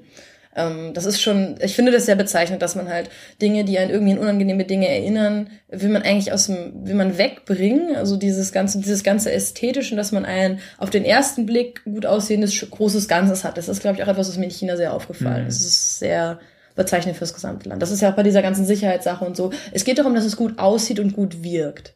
Was wirklich darunter ja, steckt, ja. ist nicht wirklich, es ist nicht von großer Relevanz. Das ist ein ganz anderes Ding. Das hat mit der, das hat, das ist eine ganz andere Kategorie. Das hat damit eigentlich nichts zu tun. Also halt, wenn man Leuten Dinge präsentiert oder ich habe an der Schule gearbeitet, als ich das letzte Mal hier war. Und auch an der Uni ist es genauso. Es geht darum, dass man zum Beispiel wohlklingende Namen hat. Man hat eine lange Eröffnungszeremonie mit wichtigen Leuten, die dort sprechen und sowas alles. Ähm, es gibt viele Plakate, wo man schöne Dinge drauf gedruckt hat und so. Mhm. Ähm, der tatsächliche Inhalt ist dann eher nebensächlich oft. Also es ist sehr... Also diese, ja, diese, diese, diese Fokus aufs Äußere und dass es ein sehr perfektes Bild präsentiert wird. Da, da hatten wir auch, glaube ich, bei APEC schon drüber geredet. Der, ja, ja. Das ja. ist ja auch, das war ja auch sehr bezeichnend. Das war eben, ja genau das. Jeder weiß, dass es eigentlich nicht gut ist genau. von der Luft her, aber wir versuchen trotzdem mal das alles Menschenmögliche zu genau, tun, um es irgendwie kurzfristig zu verbessern. Ähm, ich hätte noch zwei kleine Anekdoten zum Thema öffentliche Sicherheit. Ähm, äh, ich bin neulich mit meiner Freundin zusammen an einem See rumgelaufen und es ist ja gerade Winter und deswegen sehr kalt und die ganzen Seen ähm, in der Mitte der Stadt sind eben gerade gefroren zu großen Teilen. Und an den großen Seen hat man dann, auf die großen Seen hat man dann auch wirklich Zäune gestellt, um die irgendwie abzusperren und eben Menschen davon abzuhalten, da einfach so drauf zu gehen. Und dann muss man vielleicht noch Eintritt zahlen, um das Schlitz, äh, Schlittschuh laufen zu können oder so. Wir waren dann aber als ersten an einem sehr kleinen See, also ich sag mal, kleiner als die Binnenalster für alle Hamburger. Und Dankeschön. ja. Du kannst ja selber hier hingehen. Also nur alle Nicht-Hamburger, die nicht in Beijing sind, haben jetzt äh, verloren. verloren. Ja, jedenfalls äh, war der sehr klein und der war nicht abgesperrt, aber es waren locker, ich sag mal, 100 bis 200 Chinesen drauf. Und äh, der See war halt nicht ganz gefroren. Also in der Mitte schon, aber äh, es war halt so ein Steinrand und äh, da war dann quasi 30 Zentimeter Abstand von oh, äh, Boden zu Wasser. Und am Wasser war es eben, also am Rand war es nicht ganz gefroren. Da hatte man so zehn Zentimeter Wasser bis zum Eis. Das heißt, man musste einen langen Schritt machen, um möglichst schon aufs beste Eis zu kommen oh. und dann das andere Bein nachziehen und dann war man drauf. Und da hat es halt wirklich niemanden gestört. Es saßen ähm, so in Swimming Pool Guard Manier, saßen so zwei Chinesen rauchend rum, also wo dann auch so ein Schild war, irgendwie Wachleute oder sowas. Ähm, und haben da halt so ein bisschen rumgeguckt, aber ähm, das war dann halt da einfach Standard. Also das sind dann auch wirklich alle, die da rausstiegen aus dem See heraus oder eben aufs Eis wollten, sind da genau mit derselben Tollpatschigkeit und äh, Ängstlichkeit wie wir da irgendwie hin und haben sich da irgendwie dann so drüber gehangelt, mhm. um äh, da eben aufs Eis zu kommen, ohne reinzufallen. Und äh, das war dann aber sehr lustig. Also da, die hatten dann, ein paar Chinesen hatten Hunde dabei und die haben dann so selbstgemachte Schlitten aus alten Stühlen und so oh, und ähm, schieben sich da dann irgendwie so rum und haben dann, also nehmen dann quasi diese selbstgemachten Schlitten mit so selbstgemachten Skistöcken und äh, Okay, das, das, muss ich, das, muss ich, mir auch noch angucken, definitiv. Ja, ja. und ähm, die zweite Anekdote zum Thema äh, Verbotsschilder und Rauchen. Äh, ich war neulich im Kino mit zwei Freunden und äh, am Ende, also äh, oft hat man sowieso in Toiletten Aschenbecher irgendwie, so wie man das auch in Deutschland aus alten Toiletten kennt, so neben den Urinalen. Und da hatte man Aschenbecher in den Mülleimern, die rumstanden, obwohl überall Rauchen verboten Schilder waren. Und nach dem Film war das Kino dann schon ziemlich leer und wir standen dann noch vor den Toiletten rum und haben an einem so einen Mülleimer mit Aschenbecher oben drauf geraucht und direkt über unseren Köpfen hing eben ein Rauchen verboten Schild. Und dann kam eben ein Sicherheitsmann um die Ecke und auf uns zu und ich dachte schon, naja, vielleicht sagt er jetzt ja was. Ähm, er kam dann auch zu uns hin, hat uns angesprochen und hat dann aber zuerst gefragt, ob wir äh, Engländer oder Amerikaner seien. Und dann meinten wir halt, nee, Deutschland. Und dann, ich habe dann schon erwartet, dass er zumindest irgendwas sagt, aber er hatte selber eine Zigarette hinterm Ohr stecken. Und äh, er hat dann das Rauchen überhaupt nicht angesprochen, sondern hat dann nur äh, quasi ein paar Markennamen von Autos aufgezählt und äh, gesagt, wie gut die deutschen Autos sind. Also und dass die Franzosen und die anderen ja und auch die Chinesen nicht so gute Autos bauen können. Ey. Und äh, das ist jetzt doch die super Überleitung zu unserem nächsten Thema. Ne? ja, wobei ich tatsächlich, ich saß gestern in einem Taxi oder vorgestern in einem Taxi mit einem Taxifahrer und der hat dann irgendwie, sie ihm sagt, dass ich Deutsche bin, hat er angefangen, hat angefangen, irgendwelche Sachen zu sagen, wo ich die Worte nicht verstanden habe. Wahrscheinlich waren es Automarken. ich habe ihn nur verständnislos angeguckt, er war ganz entsetzt, dass ich nicht wusste, wovon er redet. Er meinte, das mhm. müsste ich doch kennen. Ich gehe mal davon aus, dass es Automarken ja. waren, aber ich hatte echt keine Ahnung, wovon er gesprochen hat. Aber genau, eigentlich haben wir schon viel zu lange gequatscht. wir haben doch gesagt, das wird ein Laberfolge. Ähm, wir wollten noch äh, über etwas reden, von dem wir wirklich Ahnung haben. äh, über das Ausländersein in China. Ja. Weil wenn wir etwas wirklich äh, irgendwie mitkriegen, dann ist es halt das. Das ist auch etwas, was ich ähm, immer sehr, also das finde ich persönlich sehr schwierig, wenn ich gefragt werde ähm, oder wenn ich darüber gebeten werde, über China zu reden und auch über das ihr Leben in China und über das Leben der Chinesen, dann ähm, müsste man eigentlich jedes Mal so ein Kaviat irgendwie dazu sagen, ähm, so ein Warnschild irgendwie, dass man als Ausländer noch mehr als in vielen anderen Ländern die sich wirklich chinesische Perspektive auf das Leben quasi nicht mitbekommt. Also du mhm. wirst mhm. als Ausländer war einfach qua der Tatsache, dass du anders aussiehst, ähm, anders behandelt und ich habe auch das Gefühl, dass du in einfach vielen Kontexten, ich, ich halte es tatsächlich fast für unmöglich. Also in, ich denke mal, wenn du Leute wirklich lange kennst und wirklich extrem fließend Chinesisch sprichst, dann wirst du vielleicht irgendwann akzeptiert, aber es ist einfach, mhm. deine Hautfarbe und dein Aussehen schaffen eine Barriere, die für den kurzen Zeitraum, sag ich jetzt mal, den ich hier bin, also bei mir sind es jetzt bald zwei Jahre, dass ich hier war, unüberwindbar ist. Also ich, was ich sehr bezeichnend fand, ähm, ich mache ja Taekwondo, also koreanischen Kampfsport an der Uni hier. Ähm, und als wir dann im, ich glaube, es war im Dezember, da hatten wir ein Training, es war direkt nach einem Wettkampf, das heißt, wir haben ähm, quasi so Spiele gespielt, wo man auch so, so Fangen spielt und sowas quasi. Und ich hatte mit den Leuten seit zwei, drei Monaten jede Woche drei bis viermal trainiert. Also wir kannten uns wirklich. Wir haben uns. Und das waren hauptsächlich. Das, war, das waren nur Chinesen. Ich bin die einzige Ausländerin mhm. im gesamten Team. Und die einzige weiße Ausländerin. Das, äh, ähm, und das ist halt so ein Spiel, wo du halt Leute fängst und es sind immer zwei, die einander quasi verfolgen. Also einer verfolgt hat immer einen anderen und der mhm. kann sich vor jemanden vorstellen ähm, und dann muss der quasi den anderen fangen. Also du mhm. kannst quasi dem fangen gehen, indem du dich vor jemanden vorstellst. Ja. Ähm, und es hat 20 Minuten oder 15 Minuten oder so gedauert, bis sich jemand vor mich gestellt hat. Also es ist halt, es ist halt so, du bist halt, du alle, halt alle anderen waren dreimal dran gewesen. Ja, okay, echt, das es halt, genau, alle anderen waren dreimal dran gewesen. Ich habe wirklich drauf geachtet. Und das ist, das sind Sachen, ähm, ich habe mich da über solche Sachen lange drüber aufgeregt. Mittlerweile macht es mich vor allem traurig und es frustriert mich. Mhm. Weil du indirekt immer gesagt bekommst, du bist halt anders und du bist nicht wie wir und wir gehen mit dir auf jeden Fall anders um. Und das beeinflusst halt automatisch, was du für eine Perspektive auf das Land hast, weil du, du wirst, das, das, du wirst von Leuten, die dich nicht kennen, niemals wie ein Chinese behandelt mhm. werden. Also Leute, die dich nicht wirklich unheimlich gut kennen. Ich glaube, selbst da wird es dann wirklich, das wird, wie gesagt, das ist jemand, das wird lange dauern, bis das kommt irgendwie. Ähm, ich hatte ähm, vor, äh, als ich in Taiwan war diesen Sommer, nee, das war nicht diesen Sommer, es war im November. Doch. Ich war auch im, ich war im also, Sommer ja, und im November ja, da. Als ich im November da war, habe ich einen US-Amerikaner getroffen, der seit 30 Jahren in Taiwan lebt. Ähm, äh, also Afroamerikaner, also, also schwarze Haut. Und der lebt seit 30 Jahren in diesem Land. Sein Chinesisch ist halt einfach perfekt. Also soweit ich das beurteilen kann. Mhm. Aber ich kann mir vorstellen, dass es auch wirklich einfach wirklich perfekt ist. Und dann war ich halt in, ich habe ihn in einer Situation erlebt, in der er jemanden zum ersten Mal getroffen hat. Also eine Chinesin. Und als er dann sich vorstellte auf Chinesisch, meinte sie, oh wow, dein Chinesisch ist aber gut. Ja, und da, ich glaube, da kommt man sich halt echt verarscht vor. Ja, das ist, dazu muss man auch sagen, den Satz hört man, egal wie gut das eigentlich Chinesisch ist, ja. sobald man nur ein Wort gebrochen auf Chinesisch zu einem Chinesen oder einer Chinesin sagt, hört man das zurück. Das ist halt so die Standardflosse. Es reicht sagen zu können, dass man, es reicht, dass man Irgendwie gebrochen Danke, Danke oder, sagen ja. kann oder Hallo. Danke ist sogar relativ schwierig auf Chinesisch. Ja. Aber es reicht, dass du Hallo sagen kannst, was sehr einfach ist, dass die, oh Gott, dein Chinesisch ist aber gut.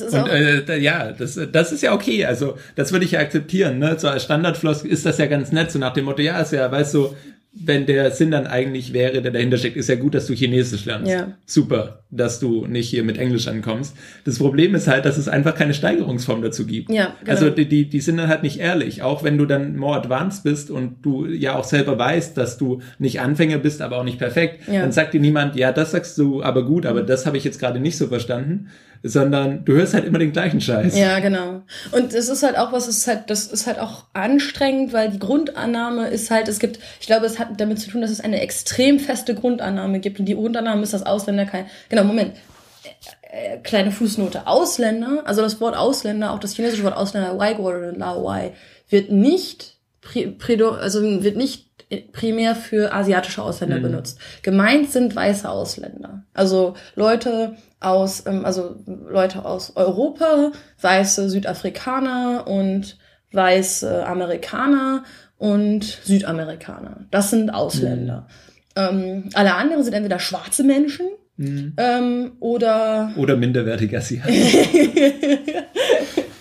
so könnte man es auch sagen, ja. Nein, aber es ist ja tatsächlich, also wenn wir das, wenn wir das Wort Ausländer benutzen, dann reden wir ähm, nicht über das, was wir zum Beispiel in Deutschland als Ausländer bezeichnen würden. Ja. Prinzipiell. Also in Deutschland sind Ausländer alle, die, das ist auch wieder eine Definitionsfrage, aber in Deutschland sind Ausländer alle, die irgendwie nicht einen deutschen Pass haben. Sagen wir es mal so. Das ist hier. Ja. Gott, nein. Und genau, zurück zu dem Satz, den ich eben eigentlich sagen wollte. Es gibt eine extrem feste Grundannahme, dass diese Ausländer der chinesischen Definition kein Chinesisch sprechen.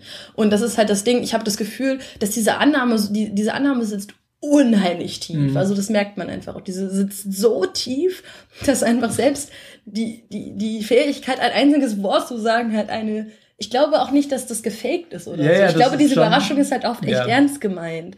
Aber es ist halt einfach echt super frustrierend. Aber es hat diese Grundannahme sitzt so tief, dass selbst die, die, die Fähigkeit, Hallo oder Danke zu sagen, die Leute halt so irgendwie quasi vom, vom Stuhl haut. Deswegen hat es mich auch echt gestört. Ähm, ihr erinnert euch vielleicht, dass vor einer Weile Mark Zuckerberg ein ähm, Interview auf Chinesisch in Anführungszeichen gegeben hat. So 20 Mhm. Minuten oder so. Ähm, sagen, okay, sagen wir es mal ich persönlich fand sein Chinesisch extrem schlecht. Also seine Aussprache war sehr, sehr schlecht. Es war sehr viel äh, auswendig gelernt und so, unabhängig von der Tatsache, dass er irgendwie CEO einer großen Firma ist oder sowas. Ähm, sein Chinesisch ist nicht besonders gut, das muss man einfach so sagen. Ähm, und ich habe mit Leuten gesprochen, die gesagt haben, na ja, man hat ja an der und ich habe tatsächlich, ich habe Journalisten gesehen, die Artikel geschrieben haben, in, in denen sie geschrieben haben, naja, ich kann selber kein Chinesisch und ich habe keine Ahnung von Chinesisch. Das haben sie geschrieben am Anfang dieses Artikels und dann haben sie gesagt, aber man hat ja an der Reaktion des Publikums gesehen, wie gut sein Chinesisch gewesen sein muss, weil die Leute alle so beeindruckt waren. Und ich, das artet jetzt wirklich in dem Rand aus, den wir gestern angekündigt Ja, haben. ja. Aber das ist halt einfach wirklich was, was man verstehen muss. Also wenn man dieses Land und die Kultur halt nicht versteht und nicht weiß, wie es tatsächlich in der Wirklichkeit ist, ähm, diese, um diese Überraschung auszulösen, braucht es einfach nicht viel. Also ich, was mir halt aufgefallen ist, die gleiche Reaktion, die Mark Zuckerberg, also das klingt jetzt total blöd, aber dass ich mich jetzt mit Mark Zuckerberg vergleiche, aber die gleiche Reaktion, die Mark Zuckerberg mit seinen ersten Sätzen auf Chinesisch ausgelöst hat, habe ich ausgelöst, als ich einmal in einem chinesischen, also in einer Vorlesung, die eigentlich Englisch sein sollte, den Prof daran erinnert habe auf Chinesisch, dass die Vorlesung auf Englisch sein sollte. Weil halt, nein, also es war halt eine englische Vorlesung und der Prof wechselte irgendwann ins Ja. Chinesische und sprach, als er dann zehn Minuten gesprochen hatte und nicht keine Anzeichen zeigte, wie zurückzuwechseln ins Englische. Und es waren Leute im Raum, die kein Chinesisch sprachen. Habe ich halt gesagt, okay, Entschuldigung, ähm, es wäre nett, wenn Sie jetzt wieder auf Englisch sprechen könnten, weil es Leute gibt, die kein Chinesisch sprechen. Und dann war halt die Reaktion, die von den Studenten, von den chinesischen Studenten kam, war die gleiche, die sie Mark Zuckerberg gegeben haben, als er angefangen hat, auf Chinesisch sich vorzustellen und zu sagen, warum er Chinesisch lernt. Das ist einfach kein, es ist einfach kein Indikator Ja, ja. das ist etwas, muss man einfach wissen. Und das ist halt so, so A, es ist kein Indikator und B, wenn man hier ist, ist es frustrierend. Ja. Gut, bei Mark Zuckerberg, der war ja auch wahrscheinlich ein Teil der, des Jubels, dann wahrscheinlich auch noch die Tatsache, dass halt so eine bekannte, berühmte Person das sich dann irgendwie auch noch antut. Ich glaube, wir sollten das nicht diskutieren. Wahrscheinlich Thema. nicht, aber also ich will das nur, also Ja, nein, also ich glaube, ja. ich, ich weiß nicht, ich, ich glaube, es ist schon was anderes, ob du. Nein, können wir, können wir diese Diskussion nicht führen, weil die habe ich schon zehnmal, 50 Mal geführt. Ach so, gefühlt. okay, ja, nicht mit mir, aber gut. Okay. ähm, dann, Sorry. Nein, nein. Das passiert so oft. Nils will was sagen. Katharin hat einen Einwand. Nils vergisst, was er sagen wollte. Ich habe gerade nur sorry gesagt. Ja, ich weiß. Ähm, nein, was ich noch sagen wollte, war zum äh, Thema, Sprache? dass der Chinese dem Ausländer nicht zutraut, dass der Ausländer Chinesisch lernen könnte. Ähm, ich glaube, das geht irgendwie noch tiefer. Also ich glaube ja, der einem wird ja nicht abgesprochen, dass man zu dumm wäre, eine Fremdsprache zu lernen oder chinesische Schriftzeichen oder sonst irgendwas, sondern es ist irgendwie äh, irgendwie fundamental verankert in den Köpfen der chinesischen Menschen, dass Ausländer andere Menschen sind. Ja, das definitiv. Also äh, irgendwie ja, also wi- wirklich so keine Ahnung, zu Kolonialzeiten muss es bei uns irgendwie auch so gewesen sein. Also ich, zumindest, wir haben das zumindest, ich glaube, in unseren Köpfen schon irgendwie hinter uns, dass irgendwie es unterschiedliche Arten von Menschen Moment, gibt und die einen können das und die anderen können das nicht oder sowas. Ich will da nicht jetzt, also an, in Anbetracht der Dinge, die gerade in Deutschland passieren, will ich nicht sagen, dass wir in Deutschland das hinter uns haben. Ich glaube, viele Deutsche, also viele Leute in Deutschland haben das mittlerweile hinter sich.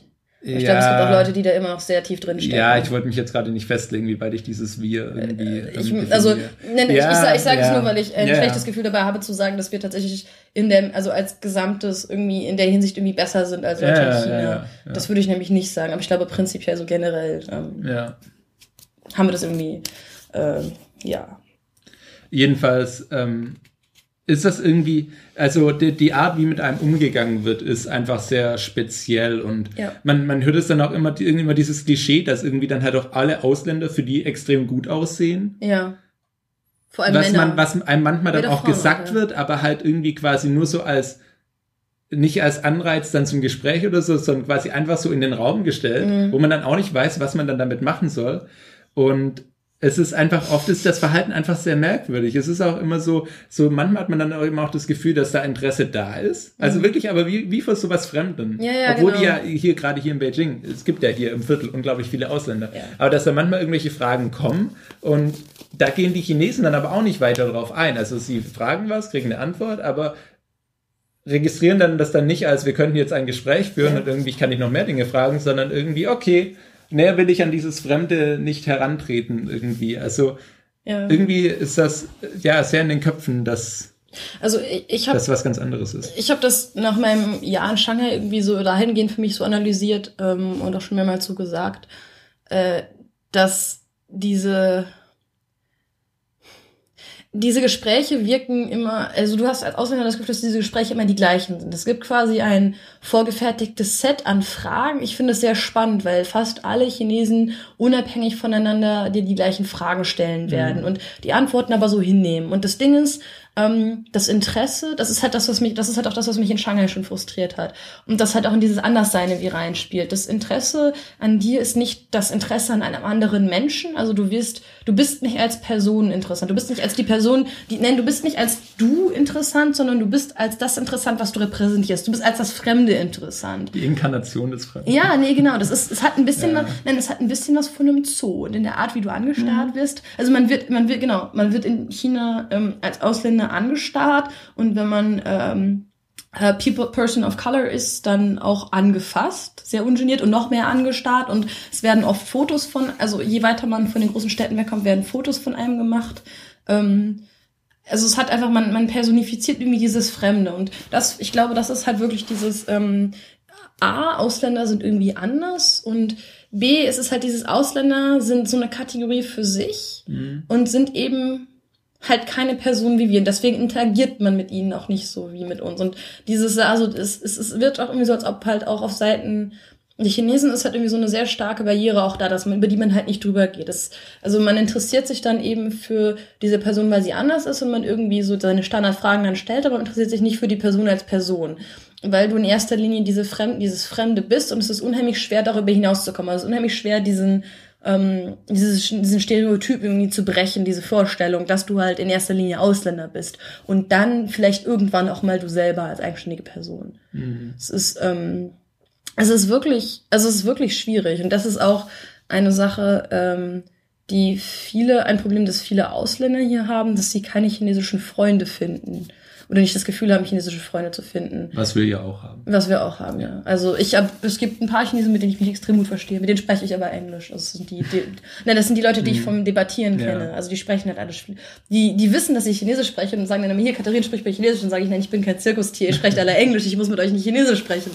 Ähm, bei denen muss ich tatsächlich nicht. Aber ähm, mit denen verstehe ich mich gut. Aber das ist, die sind auch alle sehr das ist ein ganz anderes Thema, aber die sind alle sehr westlich von den Einstellungen mhm. her, sind alle ähm, viel international unterwegs und sind es dadurch auch eher gewohnt. Ich denke auch diese ganze, also die ganze Ausländersache hat auch damit zu tun, das muss man einfach sagen, China ist kein Migrationsland. Mhm. Ähm, und es gibt, nein, es ist wirklich so, dass ähm, es, es gibt keine Chinesen, die sagen wir jetzt mal nicht chinesisch aussehen, in Anführungszeichen. Es gibt verschiedene ethnische mhm. Minderheiten, die ein bisschen variieren.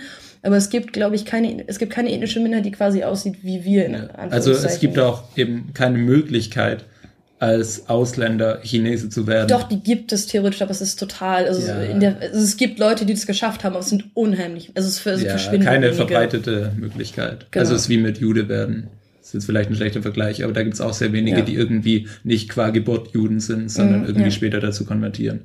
Und ähm, ja, es ist da halt in, in gut, äh, den Vergleich jetzt äh, wieder weg, aber äh, es ist natürlich hier von der Regierung auch irgendwie dann nicht gewollt, irgendwie zu sagen, ja, kommt nach China, werdet Chinesen, ja, nee, bringt irgendwie Fall. Kultur. Das ist, das ist einfach ein Denken, dass man sagt, wir hier sind China, wir sind Chinesen und dann gibt's halt diese Ausländer. Ja, dieses Chinese sein ist äh, einfach noch äh, extrem stark an deine Ethnie gebunden. Also einfach, mhm. das ist quasi untrennbar verbunden. Das ist äh, Nationalstaat. Genau, also wirklich Nationalstaat im äh, traditionellsten, tiefsten Sinne. Ich finde eine Sache, die man vielleicht noch so, es ist so eine spannende, also es ist eine, es ist keine Anekdote in dem Sinne, weil es immer wieder passiert. Ähm, dass du, selbst wenn du mit Chinesen auf Chinesisch sprichst, dass sie dir auf Englisch antworten. Mhm. Ich habe schon Konversationen geführt, in denen ich konsequent Chinesisch gesprochen habe und der Chinese konsequent Englisch gesprochen hat. Und ich habe das auch, ich habe jetzt, seit ich in Beijing bin, angefangen, die Leute manchmal zu fragen, warum sie das machen. Und sie können es dir tatsächlich nicht erklären. Eine hat dann mal gesagt, na ja, ich glaube, es liegt einfach daran, dass wir glaub, dass ich glaube, dass ich mit Ausländern Englisch sprechen muss. Und das ist so einfach es klingt, glaube ich auch die richtige, also die Antwort an sich. Aber es ist halt einfach verbunden mit diesen, diesen starken Vorstellungen, die man eben von Ausländern hat. Mhm. Und das Bizarre ist halt, dass du so Konversationen haben kannst. Also du merkst, dass die andere Person dich versteht, weil sie auf das eingeht, was du sagst. Sie geht nur auf Englisch darauf ja. ein und ignoriert komplett die Tatsache, dass du mit ihr Chinesisch sprichst. Und schwierig wird es dann an dem Punkt, also oft funktioniert es irgendwie, schwierig wird es an dem Punkt, wo die Leute darauf bestehen, Englisch zu sprechen, obwohl ihr Englisch, also ich will nicht mit meinem Chinesisch angeben. Mein Chinesisch ist noch, kann noch sehr stark verbessert werden, aber ich kann kommunizieren und ich kann auch mittlerweile zunehmend komplexe ähm, Konversationen führen. Frustrierend wird es an der Stelle, wo die Leute darauf bestehen, mit dir Englisch zu sprechen, ihr Englisch aber so schlecht ist, dass du sie einfach nicht verstehst. Und diesen Situationen bin ich schon gewesen. Das heißt, die Leute bestanden darauf, mit mir Englisch zu sprechen und haben sich geweigert, Chinesisch zu sprechen. Also ich habe sie nicht darauf angesprochen, aber ich habe halt mhm. konsequent auf Chinesisch geantwortet. Und sie haben sich einfach geweigert, darauf einzugehen. Und ich habe, ich habe, es gibt Situationen, in denen ich es nicht verstehe. Ich bin mittlerweile, es ist tatsächlich eine relativ gute Taktik. Ähm, ich bin, nein, ernsthaft, das ist, ich finde das ganz witzig. Ähm, ich bin mittlerweile so stumpf und frage die Leute, Entschuldigung, sprechen Sie Chinesisch? Also, also so, in, so im Sinne, wie wenn man jemanden fragen würde, Entschuldigung, sprechen Sie Deutsch, sprechen Sie Englisch? Und dann gucken sie mir blöd und ich habe schon Reaktionen gehabt, wo Leute dann sagten, sind Sie Chinese? Und ich so, nee, aber wir können doch trotzdem Chinesisch sprechen. Also es ist halt tatsächlich dieses, also dieses, ja. ich finde das spannend, weil diese Reaktionen zeigen dir halt noch mehr, was halt dahinter steckt. Das ist halt dieses, dieses ähm, Chinese sein, ethnischer Chinese sein und Chinesisch sprechen. Das ist irgendwie so ein ganzer mhm. Komplex, der sehr ähm, als sehr so auf Englisch würde ich sagen impenetrable. Das ist ja, das ist nicht undurchdringbar. Durch, genau, das ist nicht, da kannst du nicht drin eindringen. Ja. Das ist auch, du bist es oder du bist es nicht. Ja, das, das ist auch ein äh, wichtiger Punkt, glaube ich, für dieses Bild vom Ausländer, weil eben dann auch dieser Stereotyp da ist. Weiß, also irgendwie westlich und Englisch. Ja. Also natürlich wissen die, die, die kennen alle Ländernamen so, die bekanntesten aus Europa und so. Na doch, es, doch. Es, also doch, nein, doch, nein, nein, nein, nein, nein. Es gibt Leute, die nicht wissen, wo Deutschland ist. Die kennen Ländernamen. Nein, auch das nicht.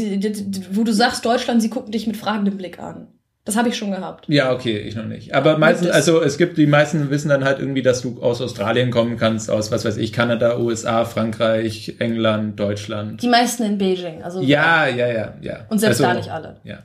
Aber. Viele. Viele. Viele in den. Ähm, und äh, trotzdem, also die wissen dann ja auch, dass da nicht über Englisch geredet wird. Und das stelle ich jetzt einfach wieder ja. mal so den halbwegs Gebildeten, die dann eben diese Länder differenzieren können. Trotzdem ist halt die Grundannahme weiß, Ausländer, Englisch. Ja. 100%. Also ich meine, gut, wieder meine Grundannahme, es gibt nicht so viele Deutsche oder na, Franzosen dann mehr, die nicht so gut Englisch können. Aber zum Beispiel Russen. Ja, und da, da frage ich mich dann immer, wie gehst du darauf ein? Oder beziehungsweise, wenn wir jetzt hier ähm, hingehen würden und sagen, sorry, mein Englisch, oh, mhm. no ich English. Ähm, weißt du, ob das dann funktionieren wird, dass sie dann mit dir Chinesisch reden? Oder wie sie das, das halt finden, Nein, wie sie das dann auch finden würden. So, hä, du kannst kein Englisch, warum ja. kannst du kein Englisch? Habe ich auch schon gemacht. ja. Ich habe das, das habe ich in Beijing noch nicht ausprobiert. In Shanghai habe ich das gemacht. Ähm, ich, äh, vor allem habe ich das meistens im Café gemacht. Da war mein Problem, wenn ich, im, wenn ich Kaffee geholt habe, mhm. dass die Leute permanent Englisch mit mir gesprochen haben. Dann habe ich manchmal gesagt, ich spreche kein Englisch. Es tut mir leid, können Sie mit mir Chinesisch reden? Und dann ist die Reaktion wirklich total, also die Leute sind unendlich irritiert und sind total verwirrt, weil sie das, das sind halt, kaputt. das geht nicht, das geht nicht zusammen. Ja. Also, und, aber das Bizarre ist ja, ähm, also ich kenne Russen, die zum Beispiel äh, deutlich besser Deutsch sprechen als Englisch. Und ich kann mhm. mir vorstellen, dass es auch Russen gibt, die deutlich besser, besser Chinesisch sprechen als Englisch. Ähm, das ist halt, das ist ja, es ist ja einfach nicht so, obwohl wir durchaus prinzipiell besser Englisch sprechen als, also zum Beispiel in Deutschland sprechen Leute, würde ich mal sagen, durchschnittlich besser Englisch als Chinesen, wenn du mhm. den ganzen China-Durchschnitt nimmst von allen Leuten. Aber das ist jetzt bei weitem nicht überall so. Und auch wir Deutschen sprechen noch nicht so gut Englisch. Mhm. Die Holländer und die Schweden so sind deutlich besser dabei. Mhm. Die Spanier sind tendenziell schlechter dabei. Ähm, ich weiß nicht, wie es in Südamerika ist und so, aber es ist halt, genau wie du sagtest, es ist halt einfach nicht so. Und trotzdem ist dieses Bild halt sehr verfestigt. Ich, was ich auch spannend finde, ist, dass ich ähm, oft gefragt werde, das ist dann so die Frage, so, also impliziter erster Satz ist, ah, okay, du bist Ausländerin. Zweiter Satz ist, bist du dann Russin oder bist du Amerikanerin? Als ob das die beiden großen Länder wären, wo du halt herkommst. Mhm. Ja, das ist auch sehr komisch, dass dir ja immer das auch irgendwie unterstellt wird. Ja. Also die fragen natürlich oft auch nur, aus welchem Land kommst du eigentlich, aber oft hat dann dieser Frage, dass sie irgendwie aus Land A oder aus Land B. Genau. So. Als ob das schon irgendwie klar wäre, dass du aus einem Ja. von den beiden Ländern kommen musst. Und auch, ich frage mich wirklich, wo dann, also ich habe das schon gehabt, dass ich in einem Zug saß und so getan habe, als ob ich kein Chinesisch spreche. Und das war unheimlich absurd, weil halt irgendwie 20 Leute um mich herum saßen, die diskutiert haben, wo ich wohl herkomme. Und irgendwie diskutierten dann fachsimpelten, wie ich denn aussehe, ähm, ob ich denn so aussehe, als ob ich aus Land A oder aus Land B käme. Und da waren halt auch die beiden Optionen wieder Russland und Amerika. Ähm, aber das Ding ist, ich weiß nicht, woher diese, also das würde mich wirklich interessieren, woher kommt diese Idee, wie ein Amerikaner aussieht oder wie ein Russe aussieht, vor allem, weil ich tatsächlich unterstellen würde, ähm, ähnlich wie es für Aus, also für Ausländer, äh, chinesische Definition für Ausländer oft schwierig ist, Asiaten, sag ich auseinanderzuhalten. Da, das Problem habe ich mittlerweile nicht mehr wirklich. Mhm. Aber das ist halt tatsächlich, das ist einfach am Anfang wirklich so. Ähm, haben viele Chinesen auch Probleme damit, Ausländer auseinanderzuhalten. Ähm, deswegen frage ich mich, woran wird das festgemacht, dass jemand aussieht wie eine Russin oder dass jemand aussieht wie eine Amerikanerin?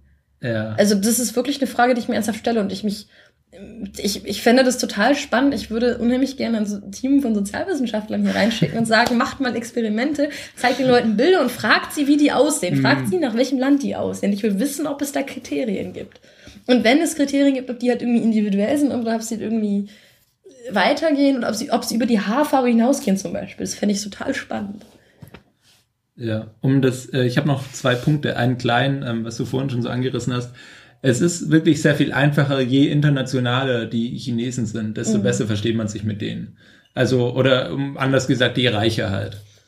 Je mehr die schon im Ausland waren, je mehr die von der Welt kennen und von westlicher Kultur, desto, desto offener sind die gefühlt auch dir als Ausländer gegenüber. Ich würde noch einen zweiten Punkt hinzufügen, der auch Ja. noch reinspielt. Ähm, je mehr sie von der chinesischen Gesellschaft quasi abweichen. Also ich kenne Ja, ich kenne ja, mehr, ich kenne mehrere schwule Chinesen, die einen sehr großen ausländischen Freundeskreis haben. Einfach weil das etwas ist, wo auch ich habe mit einem chinesischen Freund mit mir schon mal drüber geredet länger. Ähm, etwas ist etwas, worüber er mit seinen chinesischen Freunden einfach nicht sprechen kann über seine Mhm. Sexualität, mit der er nicht wirklich offen umgeht. Ähm, und das halt einfach, es ist halt einfach einfacher, wenn er mit Ausländern äh, zu tun hat. Und halt auch, die Chinesen nutzen dann teils auch, es gibt chinesische Apps für Gay-Hookups quasi, aber es gibt auch welche für Ausländer. Äh, Also welche, wo die halt, es gibt, also nee, also es gibt chinesische Apps, aber sie nutzen auch die ausländischen Apps mit Mhm. Sachen wie Grinder oder so. Ja. Und dann kommst du halt automatisch in Kontakt mit au- ausländischen, also mit Expat-Schwulen quasi. Schwulen Expats, Ja. andersrum. Aber das ist noch was anderes. Also wenn du selber in der chinesischen Gesellschaft nicht unbedingt reinpasst, dann ist es oft einfacher in der liberaleren Ausländergemeinschaft äh, Anschluss zu finden. Ja, und es gibt da auch, also es gibt da auch so graduelle Steigerungen, würde ich sagen, von, ähm, von diesem Abweichen eben. Also was, was man oft kriegt, gerade jetzt eben bei Studenten, ähm, die können dann ja auch so ein bisschen Englisch und wissen dann auch, wie China im Rest der Welt wahrgenommen wird. Und man redet dann ja nicht so wirklich über Politik, aber es ist dann meistens so, so Verlegenheit einfach quasi, wenn es irgendwie, wenn das irgendwie Thema wird. Ähm, und dann gibt's halt auch viele, die dann halt einfach das quasi äh, so weglachen. Das ist dann der Ja. nächste Grad. Wenn man dann so, ja, ja, China, ja, Ja. so. Und, äh, und der nächste Grad ist dann halt wahrscheinlich noch offener einfach darüber reden, weil man selber schon auf der Highschool in Australien oder sowas war. Die, solche Diskussionen habe ich, also ich habe schon Unterhaltungen mit Leuten gehabt, also mit einer Journalistikstudentin interessanterweise, Mhm. die vorhat, ihren Master im Ausland zu machen über die Unfreiheit des Journalismus und über die Unfreiheit des gesamten chinesischen, also des gesamten chinesischen Systems. Es war, glaube ich, eine der freiesten Diskussionen und Unterhaltungen, die ich Mhm. jemals mit einer Chinesin gehabt habe. Es war unendlich interessant. Also das ist ein, sie ist ein unheimlich intelligenter und sehr, sehr schlauer Mensch und hat halt auch einfach, ähm, ich finde es total spannend, weil sie halt einfach Einsichten hat ähm, und sich nicht, also sie hat halt diese Grenze nicht, sie hat halt diese, diese, diese, diese Hemmung nicht, dass sie irgendwann Sachen weglacht oder irgendwie unangenehm berührt wirkt, sondern sie spricht halt einfach wirklich über alles Mhm. offen und macht sich halt unheimlich viele Gedanken selber und spricht halt darüber diese Gedanken. Das fand ich wirklich unendlich interessant. Das war, das hat mir auch, also da habe ich auch sehr viel gelernt, glaube ich. Und äh, eine Sache noch äh, zum Abschluss des Themas. Hier hängen, äh, ja nee, das fasst das wirklich ganz gut zusammen. In ganz Beijing und ich glaube auch in anderen Städten, äh, es gibt äh, diese Kampagne des chinesischen Traums oder Oh ja. Traum Chinas, Zhongguomeng, ähm, was eben die aktuelle Propagandalinie der Regierung ist. Äh, und dann hat man hier zum Beispiel so Bauzäune, so 100 Meter die Straße lang. Und dann hängen da eben immer wieder so Plakate, wo dann die typischen ähm, Virtues draufstehen, also die äh, Tugenden Chinas, so dann Rechtschaffenheit und Vertrauenswürdigkeit und helft den alten Menschen und dann läuft auch, dann hat man in der U-Bahn ja auch immer die Fernsehmonitore und da laufen immer so Cartoon-Männchen rum und helfen dann anderen Menschen oder lassen sich nicht von irgendwelchen Betrügern irgendwie die PIN klauen am Bankautomaten und so. Und das ist auch so, um wieder so ein bisschen auf die Endpolitisierung zurückzukommen, das ist halt auch unheimlich, unheimlich merkwürdig. Also, dass das ja die gesamte Gesellschaft und den gesamten öffentlichen Raum so durchdringt, aber irgendwie interessiert es ja auch keinen. Es hat mit dem wirklichen Leben auch überhaupt nichts zu tun. Ja. Also diese kognitive Dis ich glaube, kognitive Dissonanz ist auch ein Begriff, der China extrem das gut beschreibt. Ganz gut, ja. Weil also dieses offizielle ähm, was offiziell irgendwie propagiert wird, das geht auch wieder auf dieses so, dass Dinge wie irgendwas aussehen lassen versus wie es tatsächlich ist. Das sind, das ist ein, das, das sind teils komplette Gegensätze. Was ich an diesem chinesischen Traum so toll finde, ist, dass das erste, worum man dann natürlich denkt, der American Dream ist. Mhm. Weil es auf Englisch halt wirklich als Chinese Dream bezeichnet wird. Aber dass ähm, die Regierung eben gerade nicht diesen Kapitalismus will, dass sie eben sagt, wir berufen uns auf diese 5000 Jahre alten Werte. Es gibt einen extrem guten Text in New York Times, den wir verlinken werden. Ähm, und dass es halt irgendwie darum geht, die chinesische Identität äh, festzulegen mhm. und festzulegen und zu definieren, was es bedeutet, Chinese zu sein. Und in diesem chinesisch sein müssten, weil dieses, äh, diese chinesische Nationalität mit dieser Ethnie eben sehr stark verbunden ist, ähm, erhebt die Regierung im Endeffekt auch, auch den Anspruch, Leute mit reinzunehmen, die eben in Taiwan leben, die in Hongkong leben, die eventuell vielleicht sogar in Singapur leben zum Beispiel. Mhm. Also Sie erheben eben den Anspruch für alle Leute chinesischer Ethnie zu definieren, was es bedeutet, Chinese zu sein. Und das aber im Endeffekt für sie bedeutet, das auch chinesischer Staatsbürger zu sein. Selbst wenn du es nicht bist, eben diesen mhm. chinesischen, sag ich mal, Patriotismus zu haben und da irgendwie, ähm, irgendwie das zu fühlen. Das heißt, es hat mit diesem, diesem American Dream nichts wirklich zu tun. In der, also so wie es gedacht ist. Aber in der, in der Realität, also der wirkliche Traum, das wirkliche Ziel, was viele Chinesen haben, ist in meiner Wahrnehmung sehr viel näher an dem American ja. Dream dran, als das, was die Regierung propagiert. Ich glaube, wenn ich in der Uni sitze, dann ähm, und die Leute um mich herum anschaue, dann ist es den meisten wichtiger, ob sie ähm, ein iPhone kriegen. Also das ist den meisten mhm. wichtiger, ein iPhone, das neue iPhone zu kriegen, ähm, Was die als, meisten auch haben. Ja. ja. Das, das, iPhone ist ihnen wichtiger, als dass China irgendwie wieder eine Großmacht wird und mhm. sich auf seine 5000 Jahre alten Werte beruft. Ich, ich würde auch sagen, also ich würde es im Deutschen eigentlich lieber als eben der, der Traum Chinas oder eben genauer gesagt der Traum von China, der Traum von einem bestimmten China ja. übersetzen, weil der Traum ist eben ein kollektiver und genau wie du es gerade gesagt hast und das, was aber eigentlich real gesellschaftlich passiert, ist eben Individualismus. Ja. Und das ist halt einfach der, ja eben, und das ist halt einfach irgendwie der ideologische Konter der Regierung, um zwar, um irgendwie so zu tun, als würde man nicht einen auf Kapitalismus und jeder für sich alleine machen, sondern hätte noch die alten Werte und mm. alles ist ja doch oh so schön. Und was ich, ich habe eine Interpretation der, ähm, also ich habe mit dem Historiker, der diesen New York Times Artikel geschrieben hat, hatte ich vor einer Weile ein Interview geführt, was ich sehr interessant fand. Ne? Denn seine Interpretation der Hongkonger Proteste war auch im Endeffekt dass das letztendlich auch auf diese, ähm, auf diese ganze Identitätssache zurückgeht. Seine Lesung der ganzen Sache war eben Xi Jinping, also der momentane äh, Ministerpräsident Chinas, versucht zu monopolisieren, was es bedeutet, Chinese zu sein.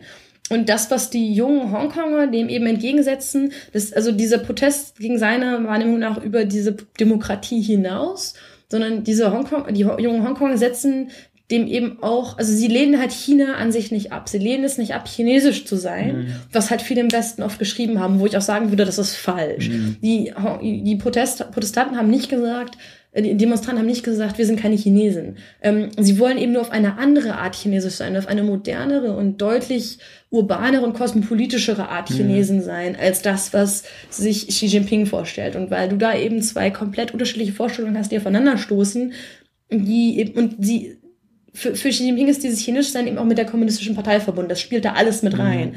Und deswegen clashen da halt zwei Dinge miteinander, die einfach total unvereinbar waren. Und ich glaube, deswegen haben auch viele Hongkonger, mit die ich kenne, junge Hongkonger so in unserem Alter, haben halt auch äh, Identitätsproblem klingt so überdramatisch, aber das ist mhm. wirklich ein Problem einfach. Und es äh, geht vielen Taiwanesen, mit denen ich gesprochen habe, tatsächlich auch ähnlich, dass sie sagen, sie finden das schwierig.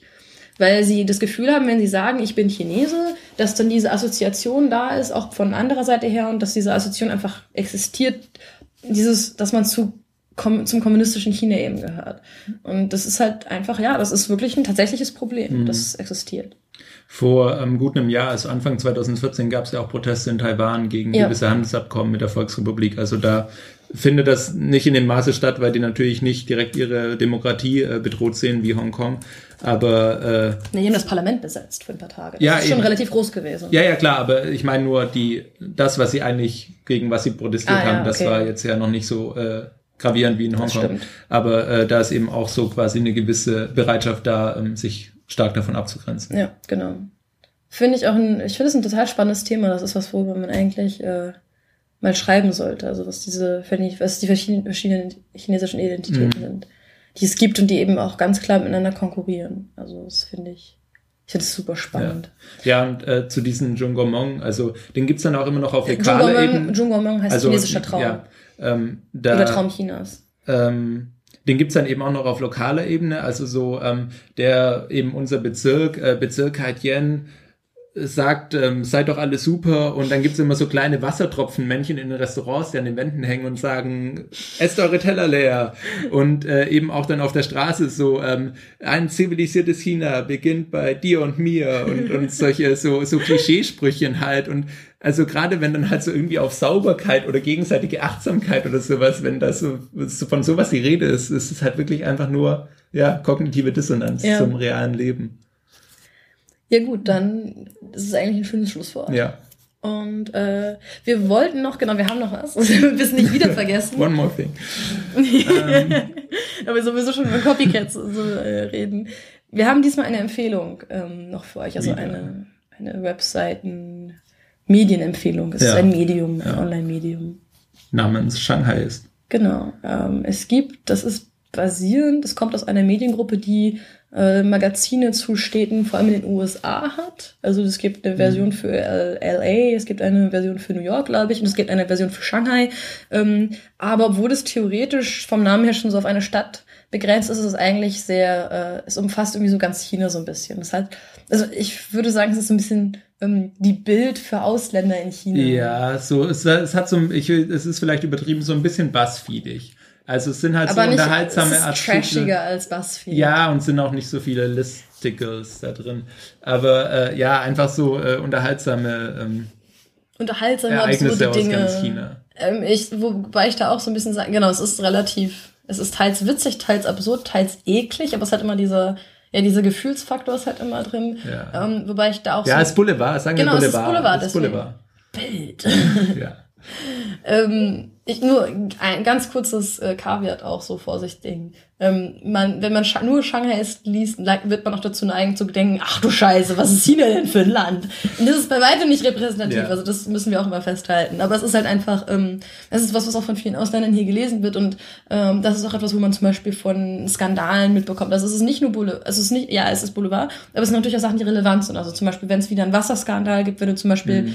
ähm, wenn zum Beispiel irgendwelche Prüfungen rausgefunden haben, dass du eine Wassermarke nicht mehr trinken sollst, weil sie ungesund ist. Das ist, das ist etwas, was für dich tatsächlich hoch relevant. Mhm. Und das kriegst du teils auch über den Shanghai mit. Also es sind wirklich teils wichtige Sachen. Und ich denke, ich kann mir vorstellen, wenn man es vom Ausland aus mitliest, ohne in diesem China drin zu stecken, ist es eine ganz interessante mhm. Außensicht auf das, was die Leute hier so bewegt. Und was hat die Ausländer hier auch bewegt.